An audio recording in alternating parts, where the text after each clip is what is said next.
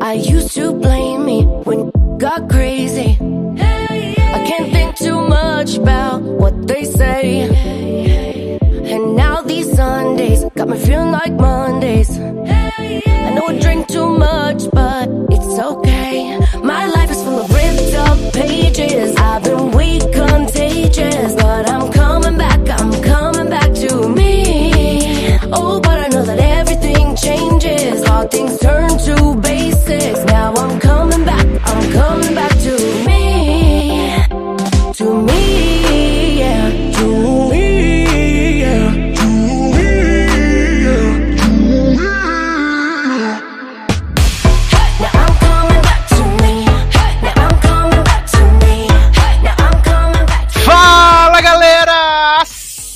bem-vindos a mais uma edição do Logado Cast em quarentena. Eu sou Edu Sasser e no programa de hoje nós vamos falar sobre novidades que chegaram na televisão, nos streaming, no cinema e tudo nas últimas semanas. Também vamos dar diquinhas para você poder passar esse período de isolamento social, distanciamento social. Junto comigo aqui, ele, Léo Oliveira. Olá, Brasil! Finalmente de volta. Que? Que Falar de coisa boa, de coisa ruim, de coisa média. adoro. Quem gostou, gostou. Quem não gostou, não gostou, né? Exato. Amo. Taylor Rocha. Aê, pessoal, tamo aqui de volta. Hoje tô sem criatividade pra trazer frase de efeito pra começar a transmissão. Então, apenas fiquem em casa, só isso. Adoro, adoro. Ah, bom que é uma recomendação válida, né? Recomendação da OMS. Fiquem Cara, em casa porque eu quero sair de casa, gente, depois, quando Tá passar. todo mundo, tá todo mundo só Nazaré atualmente, né? Eu Né? preciso sair, eu preciso bater perna. É aquele remix maravilhoso. Ai, ai. Por último, mas não menos importante, ele, dentro já. Oi, gente, espero que estejam em casa, não saiam, tá? Porque essa quarentena tá deixando a gente maluco, mas é, é, uma, é um mal para um bem maior, tá? Fiquem em casa porque tá difícil. Tá difícil, no Rio de Janeiro as pessoas não estão obedecendo e tá ficando medonho essa, essa situação. Então, Como é que você sabe, hein? Você tá na rua? como é que eu Aqui. sei? Porque os jornais me mostram. Não, mas é. tá difícil. A gente tá acompanhando diariamente o- os jornais locais e as pessoas não estão respeitando de maneira nenhuma. Então, assim, a gente tá começando a ficar com medo de verdade. Então, vamos reforçar aí. Fiquem em casa, quem estiver escutando, tiver a possibilidade, fique em casa. Só sai se for extrema urgência, como o mercado. Se tiver aqui no trabalho, não tem jeito. Mas se puder escolher, fiquem em casa e vamos gravar esse programa. Exatamente. E antes da gente começar aqui, eu quero fazer um pedido, né? Para sabemos que estamos passando por um período de pandemia, as pessoas estão tendo que, né, ficar em casa, ficar presinha, né? Às vezes tá rolando essas coisas que o, que o governo quer só dar aquela carcada gostosa no- na- nas pessoas, né? De cortar contrato de trabalho, reduzir salário, as loucuras, beleza, assim, pra, né?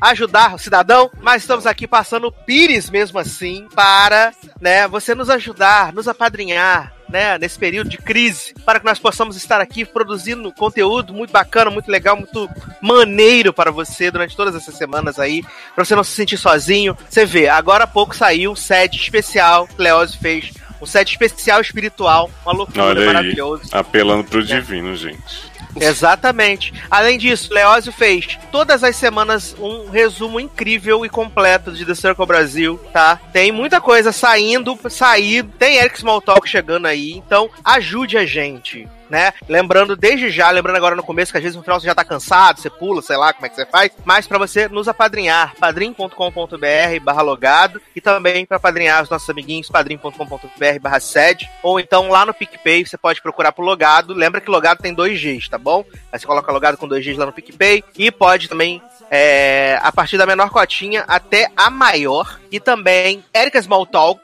e. É, meu Deus, Sede. Eu tava esquecendo. Seriadores. Eu sempre falo errado então, né? E você nunca me sim. corrige?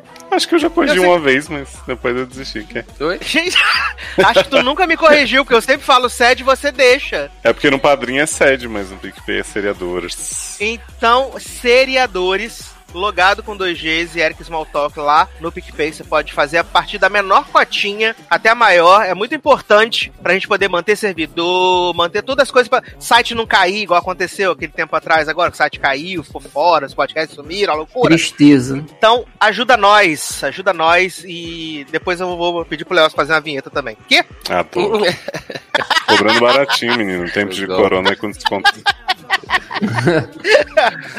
Então, Não, a, padrinha, começar. a padrinha é a gente pra gente pagar Leózio pra fazer a Pra vinheta. poder pagar o Pois Leosa é. fazer a vinheta. Aí a vinheta vai ser: Seus problemas acabaram de começar logado no ar. É bom que já aproveita o mesmo roteiro, né, Nen? Claro, já aproveita até as gravações. Né? Não tá nem errado. Depois vai voltar no estúdio. Amo. Mas vamos começar então aqui a nossa pautinha dessa semana com uma minissérie, né? A gente tá aí, rei das minisséries. Semana passada falamos da minissérie de Otávia. E agora vamos falar de outra minissérie que estreou nessa última semana, que é Nada Ortodoxa. Uma minissériezinha, quatro capítulos, baseado numa história real de uma menina que cresceu, né? Nasceu, cresceu, foi absorvida por um bairro. Mentira. Ela nasceu e cresceu num bairro judeu, tipo, extremista, super hard. Uhum. E ela decide fugir e, e viver uma nova vida na Alemanha, né? Que é o que é muito bizarro, né? Ela pensar que o judeu vai viver a vida na Alemanha, né? Então, menino, né? De liberdade. E eu tenho que. A, a sinopse é isso mesmo, tá, gente? É bem simples mesmo. É essa menina Este, que ela. Ela é judia, ela segue a tradição, né? Todas as coisas direitinho. Só que ela decide tentar uma vida nova fora das tradições do judaísmo e tal. E aí ela acaba indo pra, pra Berlim, que é onde a mãe dela mora. E a partir de lá ela começa a viver uma nova vida. Posso fazer um parêntese? Faça um parênteses. É porque assim, é. Eu assisti também depois o making off que tem. Eu e também. assim, Ha! Ele, ele é muito bom porque ele explica que a gente, quando a gente fala um, é, é um- uma comunidade judeu, parece que são os judeus normais, vamos dizer assim, ou normais entre aspas. Na verdade, é uma comunidade que eles chamam de. É uma comunidade seita, né? Que eles chamam de judeu Satmar. E que esses judeus, eles parece que são um grupo, um grupo denominado racídico, né? Que foram, eles foram originários da Hungria, é, fundado no início do século de, no- de 1905 e depois é, é, da Segunda Guerra Mundial que eles vêm para Nova York, no caso ali na, naquela comunidade Williams, é Williamsburg, né? Se eu não me engano. Isso. Aham. E, e aí eles tornam, ali em Nova York, no Brooklyn, nessa, nessa, nessa cidade, nesse bairro, eles se tornam um dos maiores movimentos é, radísticos do, do, do mundo, né? E no caso, esse, esse judaísmo racídico, que é o que é tratado na série, eles são extremamente, né? Ortodoxos e a, a ideia deles é, é, é um movimento que surgiu dentro do próprio judaísmo, por isso que, que eu quis abrir esse parênteses, que é, é um judaísmo dentro do judaísmo e que eles promovem a- a- o nível de espiritualidade assim muito hard, é total, tanto que em vários momentos na série a gente percebe que ele- eles não sabem lidar com, com, com o mundo atual, com- principalmente com tecnologia, né? Então eu quis fazer esse parênteses só para e assim ainda e eles ainda para deixar isso mais forte, a série é praticamente toda falada na, na língua Yiddish, que eles chamam de Yiddish. Então assim, para não parecer que é o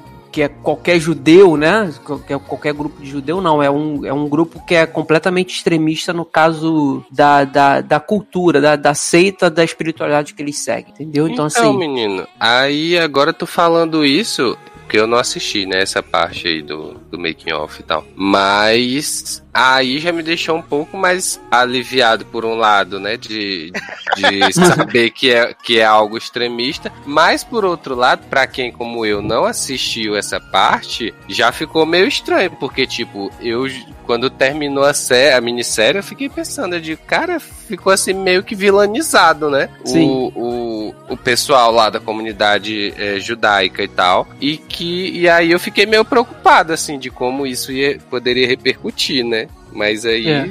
Não, na, fala- é, na própria série eles não falam, assim, pelo que Pois eu é, me lembro, exato. eles não citam o- os termos Hadisic, que eu acho que é em inglês é Has- Hasidic, um negócio assim. Acho e que o, só quem comenta muito, muito rápido é a meninazinha que é de Israel. A Isso. menina da escola de música. Ela comenta Isso. muito rápido. que ela, ela até fala assim que é, ela é o tipo de ela é o tipo de judia que é a máquina de fazer bebê que só presta pra isso é nesse Uhum. momento não é é então eles, eles não falam isso não dá a entender. Então parece que se, se você não, não é que você é obrigado a assistir o, o making off mas se você não assiste se eu não assisto por exemplo pra mim ia ser um grupo de judeu normal entendeu Assim, Exatamente, exatamente. Aí, que, foi, é- que foi a impressão que eu fiquei quando terminou. Tipo, eu gostei bastante, mas eu fiquei muito com essa impressão de que, tipo, cara, né, fizeram uma, uma má imagem da porra do, do Uhum. povo judeu, assim, né?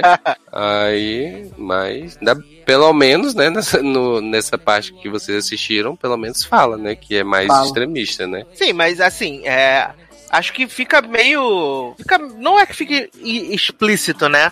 Mas dá a entender que aquela comunidade ela é muito mais fechada nela mesma, né? sim. Uhum. Ela, ela, ela é muito mais fechada nela mesmo, tanto que eles não conhecem nada além daquilo. Tudo deles está relacionado com aquilo ali, dentro daquela própria comunidade, sabe? Então, é, é, eles parecem ser mais fechados do que o normal, né? E o que eu queria dizer é que, tipo. Assim, eu, eu, fui- eu fui assistir despretensiosamente, né? E de cara eu já fiquei. é, eu comprei muito a, a, a Est, né? Que ela é muito carismática. eu também Sim, sim, bastante. E, e ela parece uma criança, porque ela é muito pequenininha. e ela Nossa. parece também ela parece também muito com a Scarlett Johansson maltratada Sim! Sim! Pra mim foi um susto quando tem logo tem a cena inicial, né, que ela tá pegando as coisas pra fugir, o euro, a foto da avó, não sei o que, nanã, e aí ela vai sair com a bolsinha e a moça fala: "Ah, mas hoje é, sei lá, Shabat". Aí não Uhum. pode sair com a bolsa, Uhum. sei o que, ela vai, volta e tal. E aí alguém faz a citação de que, tipo, ah, a, a sua, o seu marido. E eu falo, cara, gente, essa mim ela não é criança, sabe? é É. E aí não, ela é até casada. quando, quando termina a, no último episódio e tal, que aí alguém pergunta pra ela quantos anos ela tem, e ela fala 19, e aí eu fiquei, eu digo, porra, né? Então, tipo, o que ela viveu antes, que faz um tempinho já, ela era menor mesmo, né? Bem menor. Ela casou, que- ela casou com 17. Exato, Com exato. 17. Aliás, gente, esse marido dela, ele é muito chato. Ele é muito chato, ele é muito bobo. Né, ele, é, ele é bonzinho, mas ele é muito bobo, gente. Mas sabe qual, qual o problema? Tudo cara? conta Assim, pra mamãe. Ai, Então. não conseguimos fazer as coisas, mamãe. Eu não, ó, não tô passando pano pra ele, não. Tá, mas ele. pano, não, não tô. Mas ele acaba, ele acaba sendo vítima desse, desse, desse, dessa seita, desse extremismo da religião também. Porque eles, assim, a mulher, ela é a mais. Ela é a mais, como é que eu posso dizer assim? É a mais prejudicada, porque eu acho até que é um dos pontos centrais da a, mulher, série. a, mulher não tem, a mulher não tem vontade própria. Não ela tem, não pode, então. nenhuma. ela não pode existir. E quando ela quer ter um pouco de vontade, ela é escorraçada igual a mãe dela foi. Isso. Isso. Então, e- pra mim, um dos, um dos pontos centrais da série, o ponto central da série, na verdade, é isso. É, é- ele mostra como se fosse uma mistura assim do, do patriarcado que a gente tem ainda enraizado em muitas famílias, sabe? Principalmente no Brasil, com uma religi- religiosidade, religiosidade muito ortodoxa, ultra ortodoxa, que no caso eles são conhecidos como isso. Então, tipo, essas mulheres, elas de- dessa, dessa comunidade seita, elas são reduzidas a pó, cara. Elas não têm lugar de fala, elas não têm própria voz, como ela diz isso na série, diz até no making off. É, e elas só estão ali para se conter apenas com o trabalho de casa, em ser uma boa esposa, entre aspas, porque esse boa esposa aí quer Pra mim quer dizer que tem que ser submif, submissa e escrava do- dos maridos. E como diz a própria menina na- no, no episódio, máquina de fazer bebê. Então, assim, ela, o, o, o ponto é esse, elas, elas não têm vozes pra nada. Só que, ao mesmo tempo, como é uma, uma, uma, uma comunidade muito fechada, acaba que os homens, não tô dizendo que eles passam por isso também, mas eles acabam sendo também estúpidos, porque eles só conhecem aquilo ali. Aquela cena do celular no carro, tem uma cena que eles, depois que ela foge, vai pra Berlim, é, o marido resolve ir com um primo lá que é meio meio sem noção, né? E para procurar ela em Berlim. Eles ficam sabendo que ela tá em Berlim e eles vão para lá procurar. E aí, quando eles chegam em Berlim, que o primo fala assim: ele, é, é, o marido pergunta assim para ele: Nossa, você tem um smartphone? Não, não, não pode, porque os celulares deles são todos aqueles celulares Motorola de flip dos anos 2000, sabe? Que não, não é smart. Aí ele fala assim: Nossa, você tem um celular, isso é pecado e tal. Aí ele: Não, mas aqui eu uso, eu posso, ninguém sabe. E aí ele pega o celular da mão do primo e fala assim: é, Google, onde está este telefone? Sabe, assim, é, é, uma, é, uma, é uma mostra também uma como essa sociedade ela também afeta a normalidade, assim, o que a gente tem de normal hoje no mundo, é até a questão do, dos próprios caras. Eu não tô passando pano, mas assim, ele, ele é muito inocente também, ele, e ele, tu vê que é um. Ele, que não, sofre. ele não conhece outra realidade. Ele não conhece outra realidade. É, é, é, o, é o que a seita faz com o homem e com a mulher. Só que com mulher faz num, nível muito pior. Porque elas são É, eu- eu- reduzidas a nada. Eu acho que, que o marido, ele é tipo aquele cara que. É tipo quando você tem o.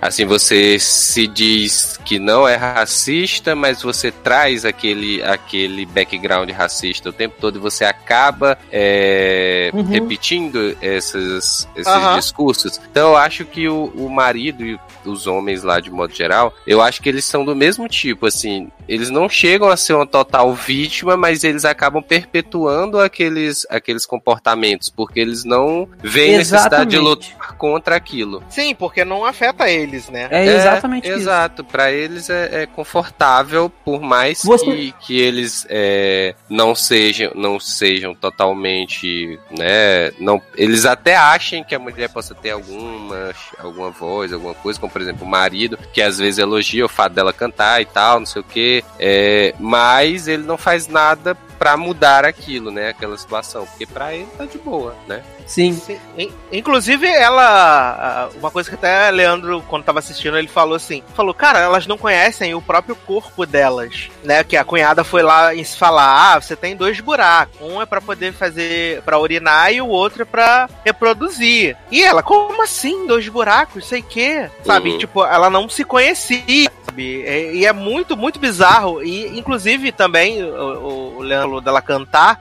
Tem a cena que ela canta no quarto episódio e, tipo, aquilo ali é muito um lamento, né? É muito. Parece muito um lamento o cântico dela, sim, né? Sim, aham. E Com E, ela- e ao mesmo tempo é libertador pra ela, né? É, não, e ela fala, eu não. É, você- por que você nunca cantou? Ah, porque é, sou, sou tratada como se fosse uma, uma prostituta, né? Não, não, é. A mulher não é bem vista, a mulher que canta. Quando canta. Tanto que, a, tanto que a avó dela ficava lá ouvindo as musiquinhas lá, né? Aí quando o marido chegava, ela, ah, tira aí, não, não vamos poder ouvir agora mais não, acabou. É Uhum. muito. É muito. Assim, eu acho que ela não. Ela, ela tem os momentos bem pesados, né? Na- ela tem os momentos bem pesados, mas ela, ela consegue mesclar com os momentos que são muito bonitos, sabe? Acho que uma cena que. A, a- logo a primeira cena que me tocou bastante na série, que me deu vontade de continuar, é logo que ela chegou ali em Berlim, né? E ela fica naquela dúvida se ela vai ver A a, do mãe lago? dela. É, que ela vai ver a mãe ou não, né? Uhum. Aliás, isso, isso, eu- se eu tenho uma coisinha pra falar da, da série,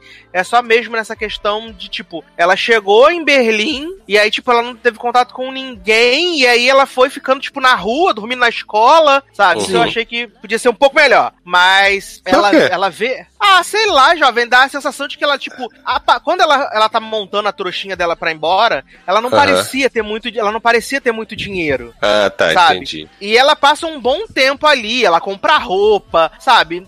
Falta Não, assim, mas, mas essa experiência Entendi. com o dinheiro, a gente entende que, assim, é possível você viver um bom tempo com, sei lá, 500 euros, porque a gente passou por essa experiência agora.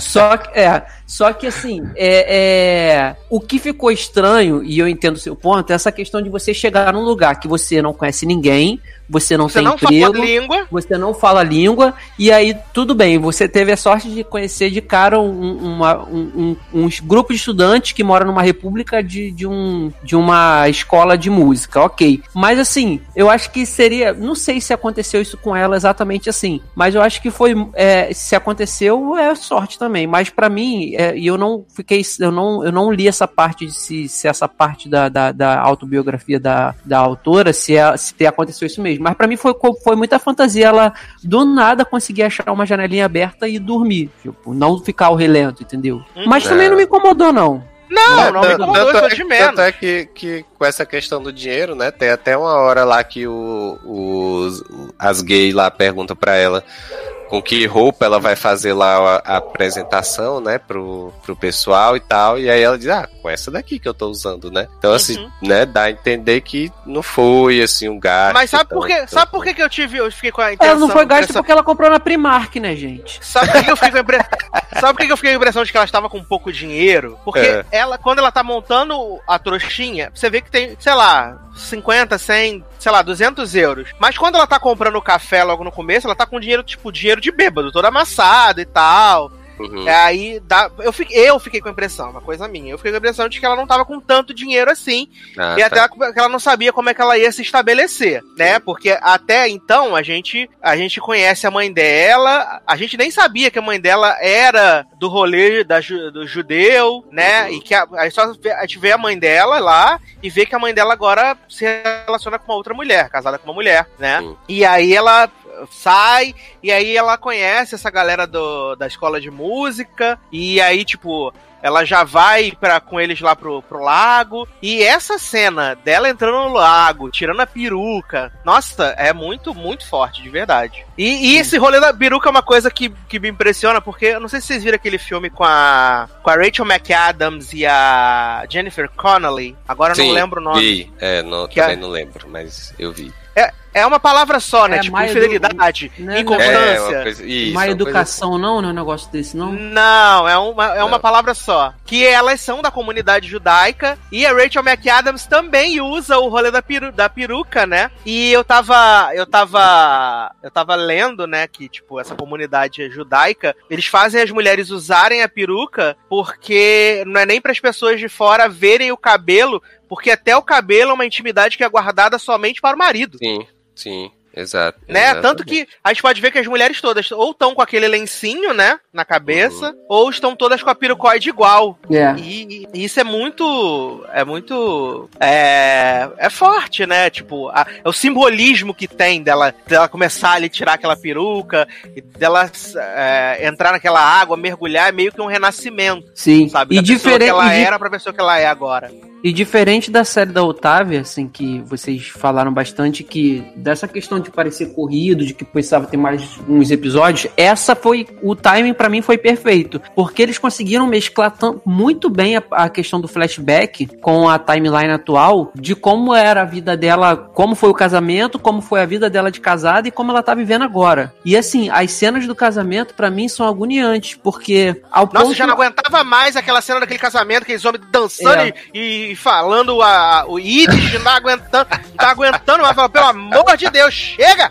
E assim, eu até falei com, com o Eduardo, eu falei assim, cara, engraçado que parece que ela tá gostando, ela tá, ela, ela tá gostando do casamento, de casar, porque você Sim. vê que ela, ela tá feliz, ela ri e tudo, ela, ela, ela, ela quer levar a vida, ela começa, inclusive, até o ponto que ela descobre que tá grávida e que ela vai contar que tá grávida e o marido pede o divórcio antes, até aquele momento ali, ela tava bem com o casamento, ela tava, o problema dela é que ela não conseguia ter relação sexual, mas, ela... mas eu, ela- eu acho. Porque era uma merda também, né? É, não, exato. mas assim, antes só do Taylor entrar, só pra concluir esse pensamento. Então parecia que ela tava bem porque, como, como o Eduardo me falou, era a única vida que ela conhecia. Então, Uhum. ela tava gostando, não, não gostando assim, mas ela tava, a certo modo, feliz. Porque se ela não tivesse, eu acho que ela nem iria passar pela cabeça dela é, co- como se fosse uma felicidade querer contar pro marido que estava grávida, entendeu? Sim, porque era, era uma coisa que, tipo, ela, ela queria, que era a questão de, de engravidar, ela tinha um problema com a relação porque era uma coisa muito. Era, era uma obrigação ter a relação. Eu acho que isso fica. Essa coisa da, da relação ob- obrigatória fica muito explícita quando o cara fica enchendo o saco dela, enchendo o saco dela. Sim, E ela fala exato. assim: tá bom, vai, vai, vamos lá, Uhum. vamos fazer esse negócio aí. Essa aí é ele horrível. vem. Aí É. é. horrível, é horrível, porque ela tá sendo estuprada, bicho. Sabe? É. Ela tá sentindo dor, e aí ele, ah, vou parar. Ela, não, termina essa merda logo. E aí ele vai, aí ele dá duas bombadinhas, acabou.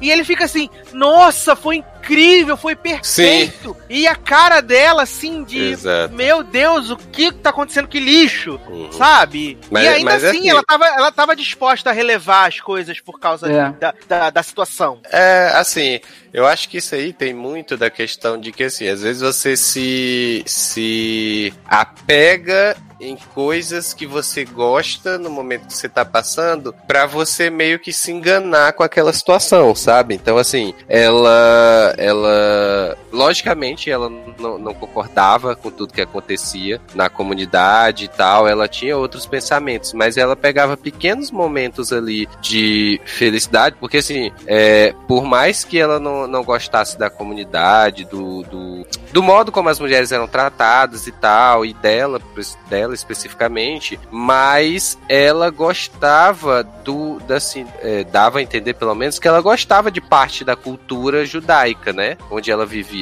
Então, assim, é, ela acho que ela se apegava nessas pequenas coisas que ela gostava para poder meio que se enganar de que ela estava feliz e tal, até o ponto em que ela engravida, né, e ela fica feliz por engravidar e aí vai contar, vai tentar contar pro marido e é aquela confusão que acontece, né? E tal. Então eu acho que assim, não é nem, talvez, né, não é nem que ela gostasse muito ou que ela tivesse feliz com o que ela, né, tava passando. Às vezes ela apenas se apegava nessas, nessas coisas para poder é, não sofrer mais, né?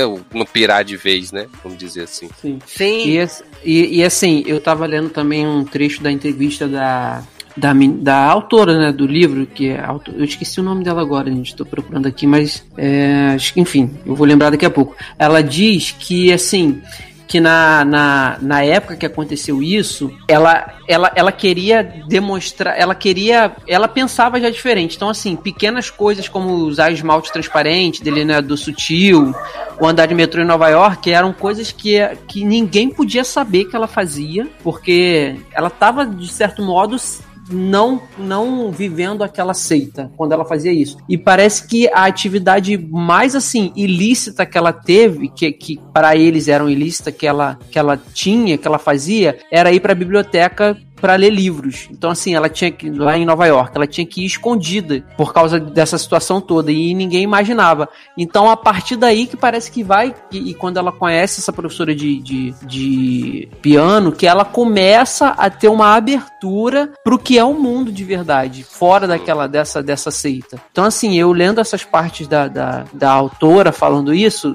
é, é, não foi usada na série, mas você consegue contrastar direitinho com, com, com esse momento de transição, que ela começa a perceber o mundo quando ela começa a ter contato com as aulas de piano, com a professora de piano dela, né? E ainda assim, ela abre mão da aula de piano por causa do marido, né? Sim. E ainda assim. Sim. Ela, Exato. ela abre mão da coisa que era que ela gostava muito por causa dele. Então, é. É, é, é, é muito... Débora Feldman o nome da autora. Sim. Então é, é, é muito complicado, sabe? É, ela só conhecia isso, tanto que ela, ela renegava a mãe, né? Porque achava a mãe uma pecadora, porque a mãe não, não, não queria estar mais ali no, no rolê, queria seguir a vida dela e tal. Tanto que aquela cena que, tipo, a mãe dela tá vendo o casamento por trás do pano, aí ela vai tentar se aproximar e, tipo, ela expulsa igual uma, uma cachorra sarnenta, sabe? Tipo, porque ela não pertencia mais àquele grupo. Assim como lá o, o, o Mois, né? Uhum. Que, é, que, que vai com, com o marido o atrás da, né? da, É, ele vai atrás do. Que da, vai nadar pelado no rio. Exato. Ele tinha. Ele tinha. ele, ele era tratado como um pecador porque ele também se afastou, né? Sim. Só que aí deu ruim para ele, ele voltou e se submeteu. Tanto que o cachinho dele tava curtinho. Tava não tinha voltado há muito é. tempo. E, e, na verdade, pra, a minha impressão que fica é que ele não, não é que ele se arrependeu, ele voltou porque ele não tinha mais onde cair morto. Então, tanto que quando ele chega em Berlim,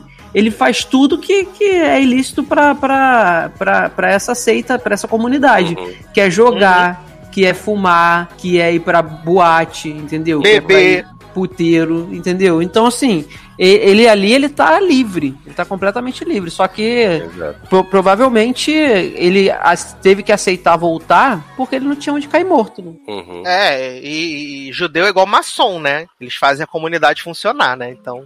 É. Sim. Não, esse, e- e- esse.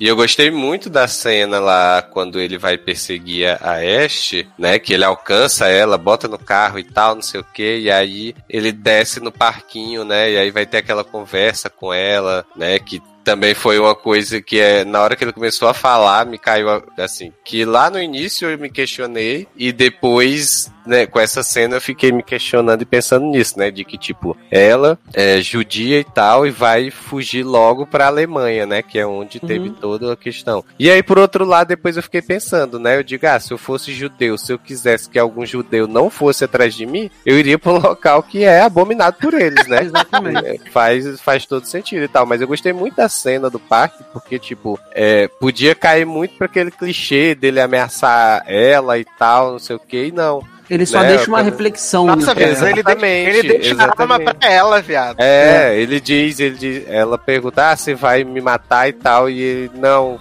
quando você se tocar, você mesmo vai atirar em você, né? É, e aí fica, deixa, tenta convencer ela com argumentos, né? Não partir pra violência em si, né? É, mais física mesmo e tal. Então eu achei muito massa essa cena, assim, por Porque conta disso. eu acho, ele, ele é bem. Ele é bem capanga, né? Quando ele invade lá o apartamento da mãe dela, e aí Exato. acha a carta, e aí deixa, tipo, a banana lá com o, o corte da garrafa pra saber que ele teve lá. E até mesmo a primeira vez que eles vão no prédio, que eles sobem, sabe? Eles sobem lá e, tipo, são super rudes com ela. É. é... Uhum. Tem uma coisa. E eles falam assim: ah, eu vou tirar, eu vou tirar. A gente vai. Essa, essa criança pertence a gente, sabe? É, como assim? como assim? A criança tá no, no ventre da mulher e a criança pertence a eles, né? E aí meio que complementa quando a. Quando a. Quando a mãe conta, né, que ela levou a menina pra viver junto, e aí eles foram atrás e processaram ela e fizeram ela perder tudo Uhum. e tomaram a menina dela, sabe? E assim, o- uma da- das coisas que eu acho poética nessa série é, é a questão de você levar a personagem que é, como vocês falaram, que é ju- judia, ultra-ortodoxa, pra capital, onde, pro cerne da onde foi o Holocausto, o que Uhum. acabou com, com, com muitos judeus, que dizimou a, a população é, judia, levar ela para lá e ao mesmo tempo você vê como Berlim, como a Alemanha mudou tanto que você, você a cidade ela é construída e, e ela é habitada na maioria por pessoas de fora que fazem a, a, a roda ali hoje em dia girar. E assim, pessoas que a gente conhece que já visitou ou mora na Alemanha, elas dizem isso mesmo, que é uma cidade que é, é, é igual Nova York, é, é muita etnia. Então você, é- quando chega, pra mim a cena poética, quando ela conhece esse grupo, que vem um da Nigéria, se eu não me engano, Uhum. aí é Uhum. outro de não sei aonde, outro de não sei aonde, aí outro, o, o, o que eu acho que é, é da Nigéria, ele fala, ó, eu sou nigeriano e sou gay, imagine como é que seria isso se fosse no meu país, e a gente aqui, hoje, aqui não tem esse problema, então assim, foi muito legal ver isso, cara, esse, esse Quando, eu, contraste quando eu vi essa cena, eu falei, gente, é Brasília. Porque Brasília, né? É. Você chega, você chega aqui num grupo, né? Tem cinco pessoas, os cinco é cada um de um lugar do Brasil, né? E não tem nenhum candango, né? É, exato. Não, Mas é a muito série- bom. A série é boa, eu me surpreendi. É, tanto que eu fiquei logo querendo. Depois que acabou que me veio ali a opção de assistir o making off, eu não pensei duas vezes, acabou os créditos, eu já botei o making off e fui pesquisar algumas coisas depois. E assim, a atriz ela é muito cativante, ela é muito boa, sabe? A atuação dela com o olhar, com as expressões faciais são é ótima. É, é, eu acho que eles tiveram um cuidado gigante com a série, porque eu li no making off também eles falam que foram só dois dias de gravação ali é, em Nova York para pegar foi mais cena cena aérea essas coisas assim né porque o restante foi tudo feito em Berlim as cenas é, dentro de, de- da casa de apartamento todas foram feitas em Berlim e eles conseguiram ambientar para parecer é, Nova York né como se fosse Nova York ali na, na época então, assim, foi muito bem cuidadosa. A questão, eles falam assim, foi uma loucura a gente colocar 100 judeus é, racídicos em, em Berlim para fazer a cena do casamento. Uma, é, as pessoas viam aquilo e ficavam, nossa, o que está acontecendo? Porque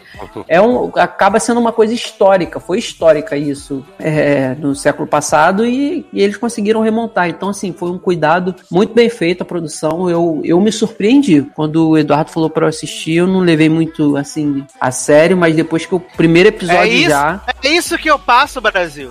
Eu recomendo, a pessoa não confia. Agora, qualquer mendigo na rua que mandar ele assistir alguma coisa, ele assiste. Ah, mentira, mentira, porque vocês sabem que eu, eu levo muito em consideração a opinião de vocês pra assistir. É isso, é isso que eu passo. É, é esse tipo de coisa que eu passo, tá? É isso, Brasil. Ai, ai. Vai Mas vendo. vale a pena, assistam. É, muito boa, muito boa. Muito boa, curtinha, episódios curtos, né? Sim, sim. A minha, a minha média dos quatro episódios, eu, eu, eu dei 8,5 pro primeiro, dei 9, 9 pro segundo e pro terceiro, e pro quarto eu dei 9,5, ficou com média 9. E eu não me arrependo, e assim, é, eu acho que ainda tá cedo pra gente dizer que é, é a melhor minissérie do ano, mas que vai estar entre, entre as principais minisséries do ano, pra mim, na, na minha lista, com certeza estará. Ou talvez nem seja cedo, né? Considerando que as É, produções é. vão né? Considerando que não tá tendo nada mais, verdade. né? Que o que a gente vai ter, né? Então, Verdade, verdade. Bem lembrado. Considerando que, é, considerando que é isso mesmo que tem pra hoje, né? exatamente. Eu quero mais trabalhos com essa Ai, porque ela é muito boa. Mas fica aí a recomendação de Nada Ortodoxa, minissérie sucesso, show de bola. Taylor Rocha, uma belíssima canção para passar para o próximo bloco. Vixe, já? Schubert. Cara, Quê? né? Olha, então, né? Vamos pedir desse álbum super gostoso de Duas Lipa que lançou Amo! recente. Vamos tocar todas. Esse é exatamente. Toca aí o álbum todo e a gente volta. Não, eu vou pedir, eu vou pedir a Pretty Please, né? Que tem um ritmozinho gostosinho. Eu gostei desta música. Na verdade, gostei de todas do álbum, mas eu vou pedir Esse álbum Pretty é maravilhoso. É, Do Alipa rainha, Cristal do Pop, Né? nunca errou. salvando o pop, salvando nossa vida na quarentena. Nossa, álbum muito, muito maravilhoso. Se você ainda não ouviu Future Nostalgia, pelo amor de Exato. Deus, vai ouvir. Por É muito favor. maravilhoso. Tá aqui no Spotify mesmo, pode ouvir. É, então vamos tocar a Dua Lipa e a gente já volta. I think I lied a little. I said if we took it there, I wasn't gonna change. But that went out the window. Yeah. I know that I seem a little stressed out, but you're here now and you're turning me on. I wanna feel a different kind of tension. Yeah, you guessed it, the kind that's fine. Hate it when you leave me unattended. Cause I miss you and I need your love. When my mind is running wild, could you help me slow it down? Put my mind at ease.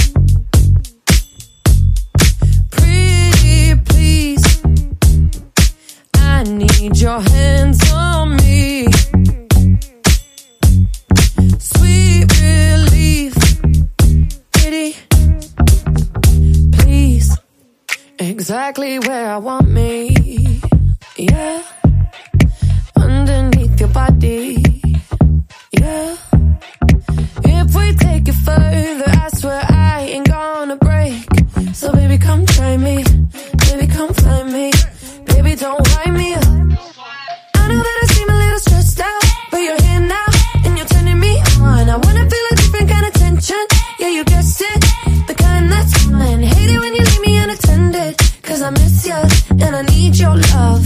When my mind is running wild, could you help me slow it down? Put my mind at ease. Pretty please. I need your hands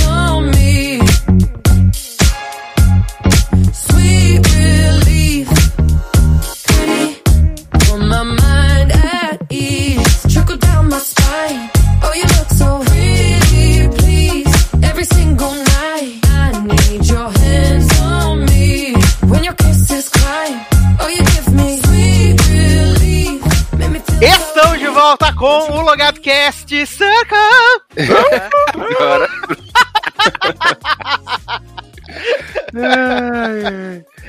Ai, ai, ainda estamos na vibe ainda do Circle, né? É, que agora vem a versão uma. francesa, né? Semana que vem. Aí é, Eu não- gente. Meu Deus. Eu não gostei do trailer da versão francesa, não, gente. Ai, gente, francês, né?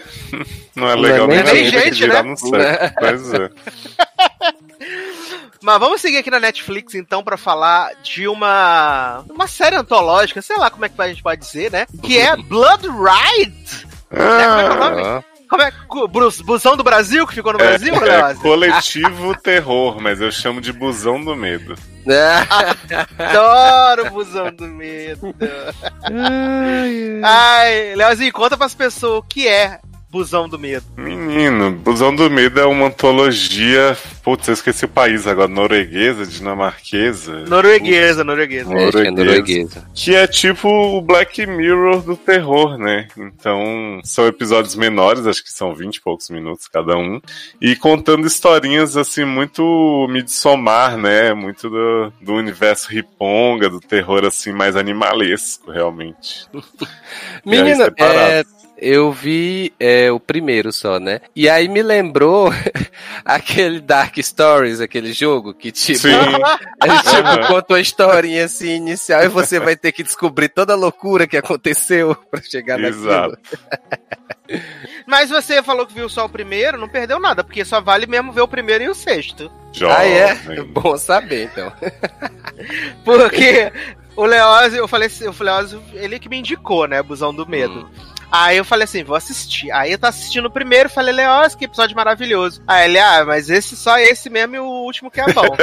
É verdade. aguarde, aguarde cena dos próximos capítulos. Aí eu, tá. Aí, tipo, como é 20, 25 minutos, 30 minutos, Uhum. né, por episódio, eu vi todos na sequência. Uhum. Gente. E aí, é, eu vi todos na sequência, um atrás do outro. Coragem. E, Leo, e Leoz estava certo. Leoz estava certo. Mas como todos vimos o, o primeiro, vamos falar do primeiro, a gente vai falando dos outros, que agora já não sei se Taylor vai assistir mais. não, gente, pode então falar dos outros de boa, filho. Não vou mais ver. O primeiro tá ótimo, Vê o último, o último é maravilhoso. É O homenagem último é muito àquela bom. música What does the fox say? Sei. Aí, tá, então vou. Eu vou pensei o que era também, eu fiz um paralelo também, Leoz, com Bernardo e Bianca. Adoro! Por causa que os dos ratinhos, né? Sim, Que quer, que quer ser detetivão. Aí eu, fiz- eu amo. eu fiz esse paralelo. Mas pra mim, o, o mais assim, o mais bizarro de todos, de verdade, é aquela aquela cena inicial, que é o motorista entrando no ônibus. E aí. E aí, tipo, fica passando as pessoas que estão dentro do busão do Brasil.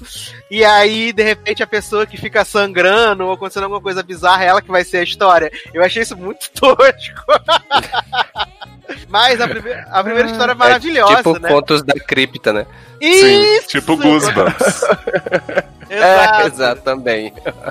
E assim, é, essa primeira história é maravilhosa, né? Que é a história da, da família que tá se mudando ali pro interior, né? Ele, minto, começa a cena com um repórter indo fazer uma entrevista com uma dona de uma financeira. Uhum. É, a dona da financeira, e aí, tipo, volta quatro anos antes, se eu não me engano. E aí mostra essa família chegando, a família muito unida, também muito oriçada, chegando lá no fim do mundo de uma cidadezinha na Noruega, na Dinamarca. E eles vão morar naquela fazenda daquela série da ABC, Blast This Mess, que é a fazenda toda caindo aos pedaços, não sei o que e tal. E aí, de repente, vem os vizinhos falando: Ai, amiga, tudo bom? Seja bem-vindo à vizinhança do Chaves.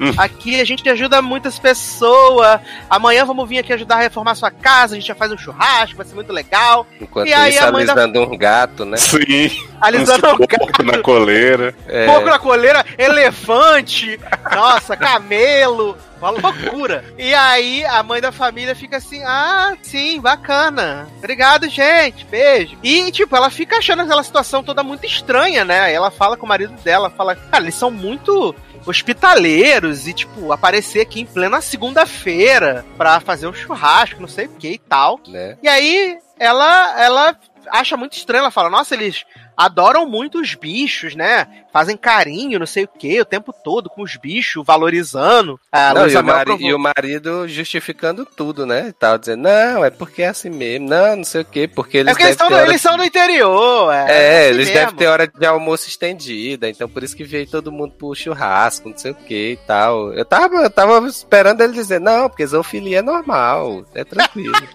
Que horror. é, Isso é construção social, né? Esse tabu. é, exato. Amo! e essa família tem um doguinho, né? Que é o Bolt, um doguinho Oh, fofíssimo, gente. Bolt- Olha, que quase dei na cara dessa A gente vai contar o final pro público? Vamos contar tudo. Ó, então vocês que querem ver Busão no Terror, esse é um dos únicos episódios bons, vocês pulam alguns minutos. Que...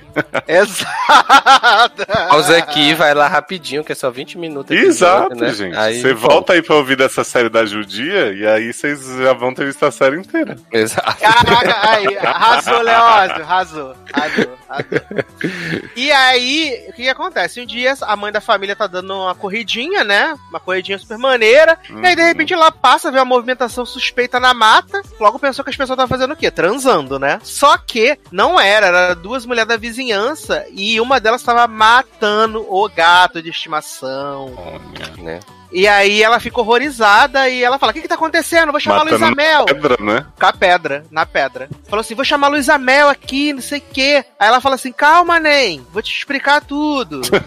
Senta aí. Seguinte, essa pedra aqui é da época do- dos deuses, dos vikings, sei lá. E ela é uma pedra mágica. Quando você mata um animal aqui, você ganha dinheiro. Você ganha barras de ouro que valem mais do que dinheiro. Detalhe, quando você mata um animal que você gosta. Exato, que aí a mulher É. vai descobrir isso com o passar do tempo. Porque, né? né? porque as mulheres, as véias falaram isso. E a mulher é burra, né? Mas tudo bem, vai lá, segue a Elas história. não são tão claras de início, né? Elas falam É, assim, não, ah, porque é um sacrifício e tal, você vai É. matar, já teve gente. E É, aí. é, eu não lembro da primeira vez, com certeza, mas da segunda vez ela fala claramente. É, Não, só- na segunda elas falam. Pois É, é. mas na primeira ela mesmo só fala assim: ah, é o sacrifício de um animal, ou de uma pessoa. Só isso que elas Hum. falam. É, e fala assim, Venham toma passando. cuidado porque a pedra mexe com você, né? Você pode perder o controle, tem que tomar cuidado pra não, não né, sacrificar muito. Aí a mulher, a mulher sai dali e ela igual aquele meme da mina na Universal, né? Da vontade. Desesperada. E aí ela, ela tem um rato lá na, no porão deles, ela cata o rato, leva o rato pra pedra, mata o rato, e aí vai toda a cagada de sangue pra, pra vendinha comprar um bilhete de loteria. E ela fica chateadíssima que ela ganha o quê? 100, 100 coroas? 50 coroas? É um prêmio super baixo, né? Ela comprou É, uma é. raspadinha, né? Então eu não sei o que, que ela tava esperando. Ela tava esperando um milhão em barras de ouro. Ah, É que vale mais que dinheiro. Aí ela fica puta, vai lá atrás das coroas e fala assim: seguinte, eu matei o animal e eu só ganhei 50 reais. Aí ela fala assim, mas nem, tem que ser um animal que você ame. é, por isso que a gente faz tudo pelos nossos bichos, tá sempre carregando eles pra cima e pra baixo e tal. Exato. Isso. Aí, essa linda, essa princesa nórdica, resolve pegar o cachorro da família. Olha! Viado, eu ainda pensei que ia ter um pouco de, de compaixão dessa criatura. Eu também. Eu achei que ela não ia matar o cachorro. Eu também. Quando ela botou o bichinho lá na pedra e o bichinho ficou todo, ai meu Deus, que triste. Até, até Nick tava chorando aqui assistindo junto. Eu achei que ela não ia matar o bichinho, aí ela mata o bichinho. Aí Olha. vai toda carcomida de sangue de novo pra loteria. Aí ela vê que vai ter um bilhete lá com 36 milhões de coroas. Aí ela compra o bilhete, me dá o bilhete. Aí ela chega em casa, o, o, o marido e a filha. Ai, né, tu viu o Bolt? Aí ela, ah, deve ter fugido, né? Ele é muito fujão. Uhum. Aí- eu vi o porco Aquela- comendo ele ali. Aí o pai e a filha saem pra buscar a criança, aí ela fica igual uma maníaca assistindo os números na A loteria. criança? Como é que é? Falou que saem pra buscar a criança? Ah, não, sabe procurar o cachorro. Sai o marido e a criança pra buscar o cachorro, né? E aí ela tá igual uma maníaca vendo a televisão, aí passando os números da telecena. 43, 55, 67. Aí ela, caralho, eu vou ficar muito rica! Vou fazer a Carolina Ferraz a partir de agora. E aí vem o número um, no, o último número que foi 00 tomou no cu. E aí ela, como assim? Aí ela vai de novo lá nas mulherzinhas e fala, como assim? Matei o animal que eu amava e só ganhei 17 mil dinheiros. Aí a menina, a moça fala assim: Mas você amava mesmo o Sim. Não era da sua filha. Olha! Aí ela, eu gostava dele. Meu. Aí essa mulher vai lá e fala assim pro marido, volta pra casa e fala assim: marido, tem que te contar um negócio. Che- Pega a balinha aqui no meu bolsinho. E aí ela leva o marido pra pedra e ela quer matar o marido pra poder ganhar os dinheiros. E ela Não, eu explica pra ele, né? Te amo muito e tal, mas vamos ter que fazer É, um negocinho aqui. Eu, eu adoro que ela fica que ela fica repetindo, né? Eu te amo, eu te, Aham. eu te amo. Com a cara de louca, né? Pedra, né? É, tipo, ó, pedra. ó, eu pedra, amo eu ele. gosto mesmo, hein? Não, com a Olha. cara de louco. Eu te amo, eu te amo, eu te amo, te amo, te amo, te amo. E aí, ela, o marido, o que você tá fazendo, garota? Para de ser doida. e aí, essa mulher dá, ela dá uma facada nele, né? Aham. Uma facada Ela, na nele. verdade, na verdade, ela usa a faca pra, na cabeça dele, né? Tipo, dá uma coronhada na cabeça dele. Que. Isso! E aí, de repente, aparece a filha, né? Aí Sim. aparece a, fi aparece a filha. Eu achei ela- que o final era que ela ia matar a filha, tá? Eu que também! era- Porque. Não, não, acho que depois, porque como fica alternando lá o presente com o passado lá e tal, Sim. Na hora que o cara entra na sala, que ela tá de costas, aí eu fiquei, eu digo, É, nessa, então- nessa parte sim, mas tipo, antes eu tava assim, Ah, pensando, vai matar antes, essa né? mina sem querer, vai ficar fudido da cabeça. Ah, É, não, aí eu falei assim, cara, que agora tudo faz sentido. O homem foi lá entrevistar ela porque ela matou o marido e a filha, ganhou vários dinheiro, ficou milionária. É isso aí, sucesso. E aí quando vira a cadeira, é a filha alisando um gato branco. Tananana. E aí eu gritei pra Mike Leózio. Myers. E aí Leózio viu sete horas depois. Maravilhoso. Eu tava reagindo, vendo o episódio, falei, não acredito! Ela vai matar o marido e a filha! aí ele desapareceu, aí depois eu mandei um GIF, né? Quando vi a revelação de que a filha, na verdade, matou a mãe e ficou milionária. Bum. É, mas ela matou Amo. sem querer, né, tadinha. É, que bateu com a cabeça da mãe na pedra, não foi? E depois o pai desapareceu misteriosamente um ano depois, mas nada a ver, né? Que Né? coisa, nada a ver. E aí, agora ela tá Demorou foi gatinho. muito, né? né? Ai, ai. Assim, esse episódio é muito legal, sabe? Ele é muito legal, de verdade. É, eu Assim, eu acho ótima a série ter essa duração que ela tem, mas eu acho que essa era uma história que, pro, pra o enlouquecimento dela ficar incrível e tal, e porque se aproveitar Tinha que ser maior, né? poderia ser maior, assim, até por ser o primeiro, ou sei lá, um filme, mas né, entendo, né, a proposta. É porque acaba que em 25 minutos, se a gente pegar que, tipo, um minuto é o, o busão do Brasil lá, escolhendo o, o jogador Sim. e tal, né? E depois tem os créditos. Realmente ficou um episódio muito curto pra mostrar uma história toda assim. Sim. né? E, aliás, essa mitologia do busão do, do terror é muito interessante pra mim, porque o Taylor só viu esse primeiro episódio, né? Mas como eles mostram ali os vários passageiros do que estão indo pra morte, sei lá pra onde, a gente tem que ficar meio que adivinhando qual vai ser a situação, né? Exato. Só que eu achava que todo mundo que tava lá tinha morrido nas histórias, e não necessariamente isso, porque a filha também tá lá no busão. Sim, exato. Então, E- tipo, será que é um inferno mesmo aquilo ali? Tipo, depois de tudo, essas pessoas se envolveram nessas histórias e vieram para aqui. Não que eu acho que eles vão explicar isso, né? Mas. Ah, não, é a igreja de Lost. Tô esperando a porta Sim, abrir. mas eu acho que fosse isso mesmo. É mais ou menos isso. Aí tem o segundo episódio, né? Que é o, o Three Sick Brothers. Uhum. Né, Aliás, que- o irmão mais novo, uma graça. Muito saudável. Verdade, talentosíssimo. Uhum. Ele é bem talentoso. É, aqui começa mostrando uma mãe que tá. O filho acabou de sair de uma clínica psiquiatra, onde, psiquiátrica, onde ele passou três anos internado. E a mãe tá deixando umas compras pra ele lá e tudo. E falando que ele tem que ficar tranquilo, sem muito barulho, sem muito esforço. E logo que a mãe sai, aparecem os dois irmãos dele na porta dele. Uhum. Né? São e um é a cara lecões, do Guga né? Mafra, né? Viado, igualzinho.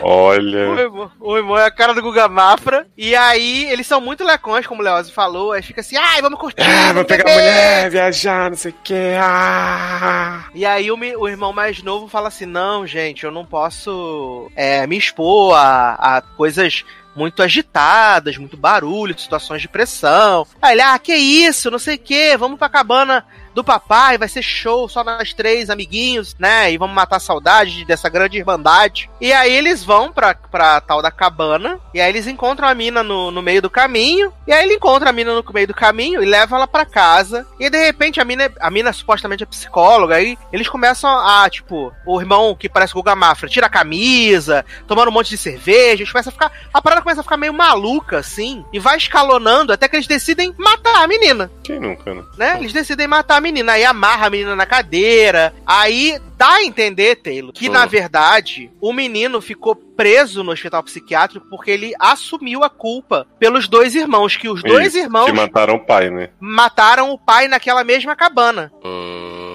Nisso, a mãe dele vai lá no apartamento, vê que ele não tá, e aí descobre que eles foram pra cabana, aí ela vai atrás dele, não sei o que, nananã. Aí quando ela chega na cabana, quem abre a porta é o filho mais novo, que tá todo ensanguentado. E aí ele fala assim: eles me obrigaram, os meus irmãos me obrigaram. E aí a mãe Ela fala fala, assim. "Para de ser louco, garoto, você não tem irmão não, caralho. É, você não tem irmão.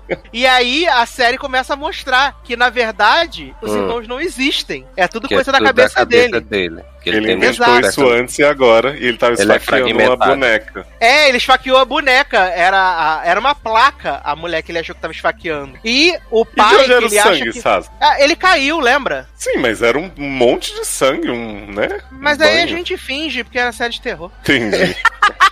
É a conveniência do roteiro, né? Foi isso. É. Eu, não- eu não achei esse episódio todo ruim, não, sabe? Mas não, eu acho que assim. do que vem por aí. Pois é, é porque eu acho que assim, essa premissa fulana louquinho, né, Arlequina, eles podiam ter feito qualquer coisa no episódio que no fim ele imaginou tudo, porque não é como se, tipo, por exemplo, se eles tivessem mostrado essa menina, realmente essa menina existisse, e ela não interagisse com os irmãos, sabe, fosse uma coisa meio sem sentido pra gente no final dizer, ah, então os irmãos nunca estiveram lá. Mas não, acontece tudo na cabeça dele, tanto a menina quanto os irmãos e tal, e no fim, ah, era tudo da cabeça dele. E é isso, tipo, achei meio besta, Exato. sabe? É, e tipo, Taylor, nem o pai dele ele tinha matado, o pai dele tinha ido embora só mesmo. Gente, Uhum. então, Ou seja, ele ficou internado só por imaginar que tinha irmãos. hum, Só que tinha irmãos, era louco mesmo. Então, né? Ai, puxadíssimo. Aí tem o, o terceiro episódio, que é o da segundo. É, né? que é o segundo. que é o segundo. É, é, o segundo pior pra mim, né? Porque o quarto é o pior. Ah, eu acho esse o pior. Esse é o segundo pior pra mim, que é o Bad Writer. Que a trama é muito simples, Taylor. Tem a menina, Hum. que é a, Oli- a Olivia, que ela é. De Ela, ela quer ser escritora, jornalista. E ela tipo. faz um curso ela- de escrita criativa. Isso! E, tipo, ela tem o namorado que ama ela, perfeito. As colegas que dividem o quarto com ela amam ela, dão as coisas que ela queria, que, ela, que elas iam comer pra a Olivia comer, não ficar com vontade. Ela tem um carrão, tem pais ricos, maravilhosos. Aí um dia ela tá chegando nessa aula de escrita criativa e ela vê um cara super bizarro, né? Um cara super Hum. bizarro. E aí o cara fica manjando a bunda dela e tal, Oi? não sei o quê. É, o cara fica manjando a bunda dela. E aí eles vão pra aula e, tipo, ela se afeiçoa ao cara creepy, super bizarro. Aí ela sai da aula, vai pra casa, e aí ela acaba chegando em casa um pouco mais cedo. E aí ela escuta que as colegas de quarto dela estão tramando um plano pra matar ela. É maravilhoso. Começa com uma conversa super casual, Aquela né? vadia, não sei o que, quer enfiar a faca no pescoço. Oi, querida, você tava aí?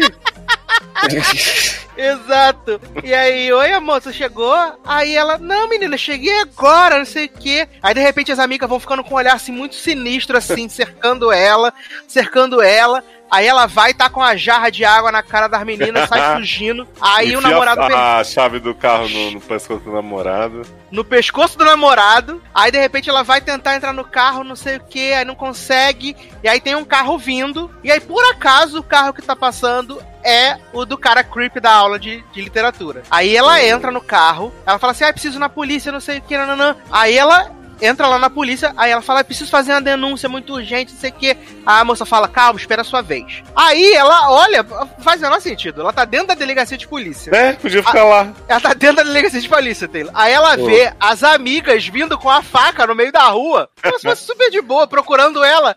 E aí E o que sai ela da faz? delegacia. Ela sai da delegacia. Né? Então, Tipo, não vou ficar esperando aqui, não. Caraca, É. fila. polícia Ela- comprada. Né? Ela sai da delegacia, fica se escondendo debaixo dos carros, não sei o que, nananã. E aí, quando ela saiu da carona do carro do, do cara freak, ele tava com um texto que ele escreveu em cima do, do banco e ela acabou botando na bolsa dela. Hum. E aí, quando ela, ela tropeça, e aí o papel todo voa. E aí ela começa a ler no papel, e o que tá escrito no papel é o que tá acontecendo na vida dela. Hum, Aí ela olha pra dentro do carro do Creepy que tá parado perto e Hum. o cara tá digitando as coisas que vão acontecer com ela. Aí ela fala: Ah, é? Aí ela sai correndo assim. Aí ela vai correndo assim, senta no, no banquinho, abre o notebook e aí ela começa a escrever. Mas aí o MacBook dele virou um monstro e, E comeu, comeu a a mão mão. dele. Gente!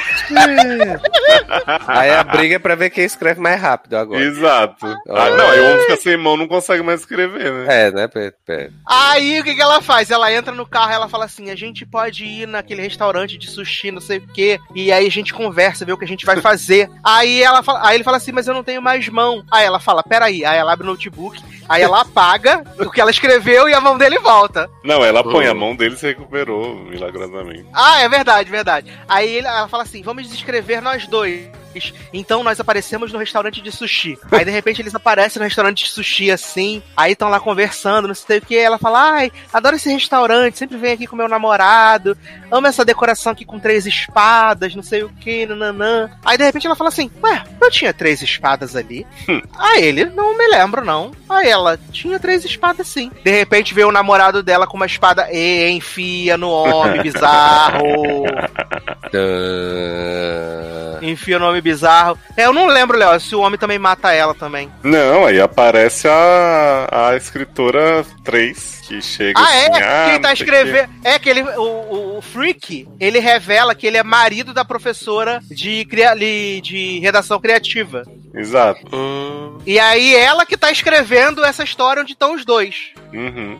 Aí ela chega, eu sou sua escritora, não sei o que e tal. Aí eu não sei bem o que acontece, a gente vai pra vida real. E a gente Exato. vê essa mulher que era professora escrevendo essa história dos outros se escrevendo e não sei o que. E aí chega Oi? o filho e a namorada. E a namorada é essa menina, né? Que É, a Olivia. escritora primeira, a Olivia. Aí você vê que ela não gosta muito da Nora e que ela tava criando essa fanfic da Nora se fudendo, né? Só pra poder matar a Nora na fanfic. Oi, querida, te amo muito, não sei o quê. Aí na hora de abraçar a Nora, ela vai e enfia uma, uma faca também, né, na menina. E aí o povo ficou horrorizado, assim, o marido, e fica, o que, que você tá fazendo, meu? E aí ela, eu não consigo apagar. Vai pro notebook, assim, fica apertando backspace. Eu não consigo, Exato. eu não consigo apagar. Ou seja, confundiu a realidade com a fricção. É horrível Então, e matou a menina de verdade, é podre. Podre. e aí, tá, aí eu te camadas. pergunto, por que que essa menina aparece no busão com o notebook no colo e os dedos ensanguentados se a história dela não aconteceu de verdade? Exatamente. É só simbologia. é uma metáfora, entendeu? É uma metáfora. É, tipo Aaron bebê pra sempre. Isso!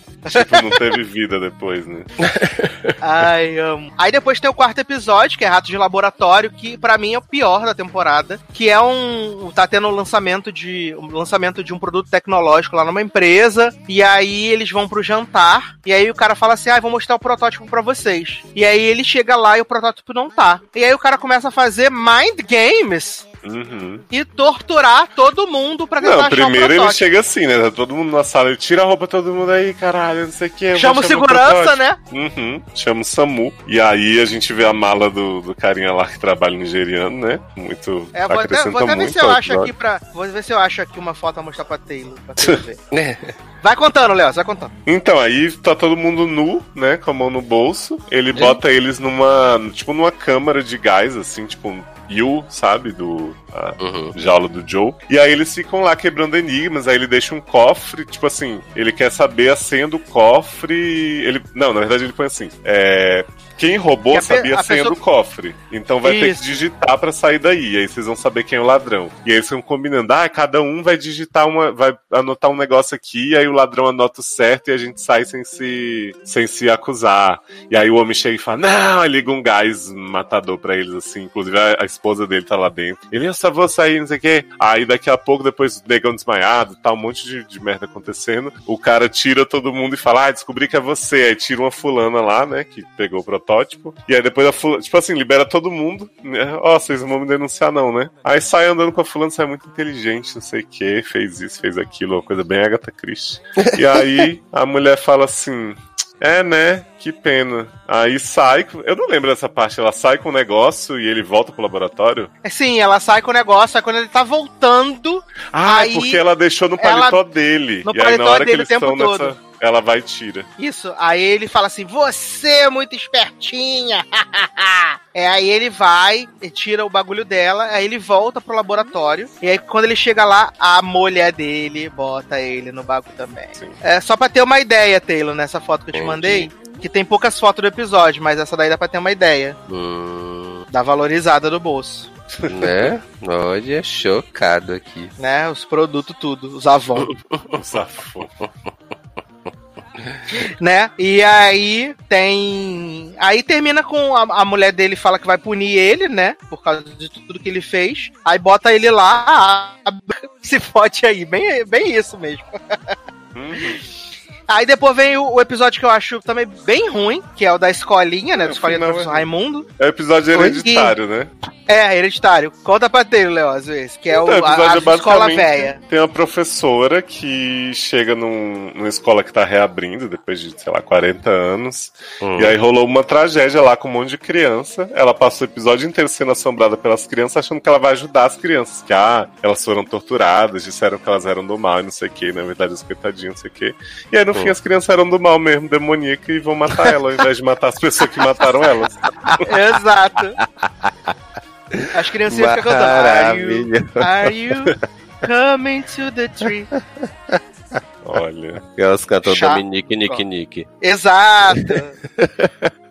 Mas o último episódio eu acho que a gente não devia contar o final, sabe? Que é maravilhoso. Tá, então vamos só contar o tema só. Uhum. O último episódio é o elefante na sala, né? Que a gente fica vendo o elefante no meio do busão toda hora, um homem vestido de elefante. Sem entender nada. Exato. E aí tem uma festa da firma que tá rolando com todo mundo fantasiado de animal. Então tem esse cara que é o elefante, e aí ele é meio animador de festa e tal. E ele e uma das. Acho que é a coelha, né, Sassi? É a coelha. a coelha que tá com ele, eles tiveram um, um incidente com uma mulher da empresa que aparentemente eles faziam bullying com ela, ou assim os novatos que vão investigar esse caso acreditam. E aí todo mundo fala, ah, melhor não falar da fulana, que ela tentou suicídio, não sei o que, tá uma barra. E aí fica esse mistério e os novatos da empresa ficam tipo, temos que descobrir o que aconteceu, né? E aí tá todo mundo vestido e fala, vai falar com a raposa ali, vai falar com não sei quem, tipo, vários bichos. E durante o episódio o elefante começa a surtar, se agarrar em todo mundo e tal, fazer um monte de.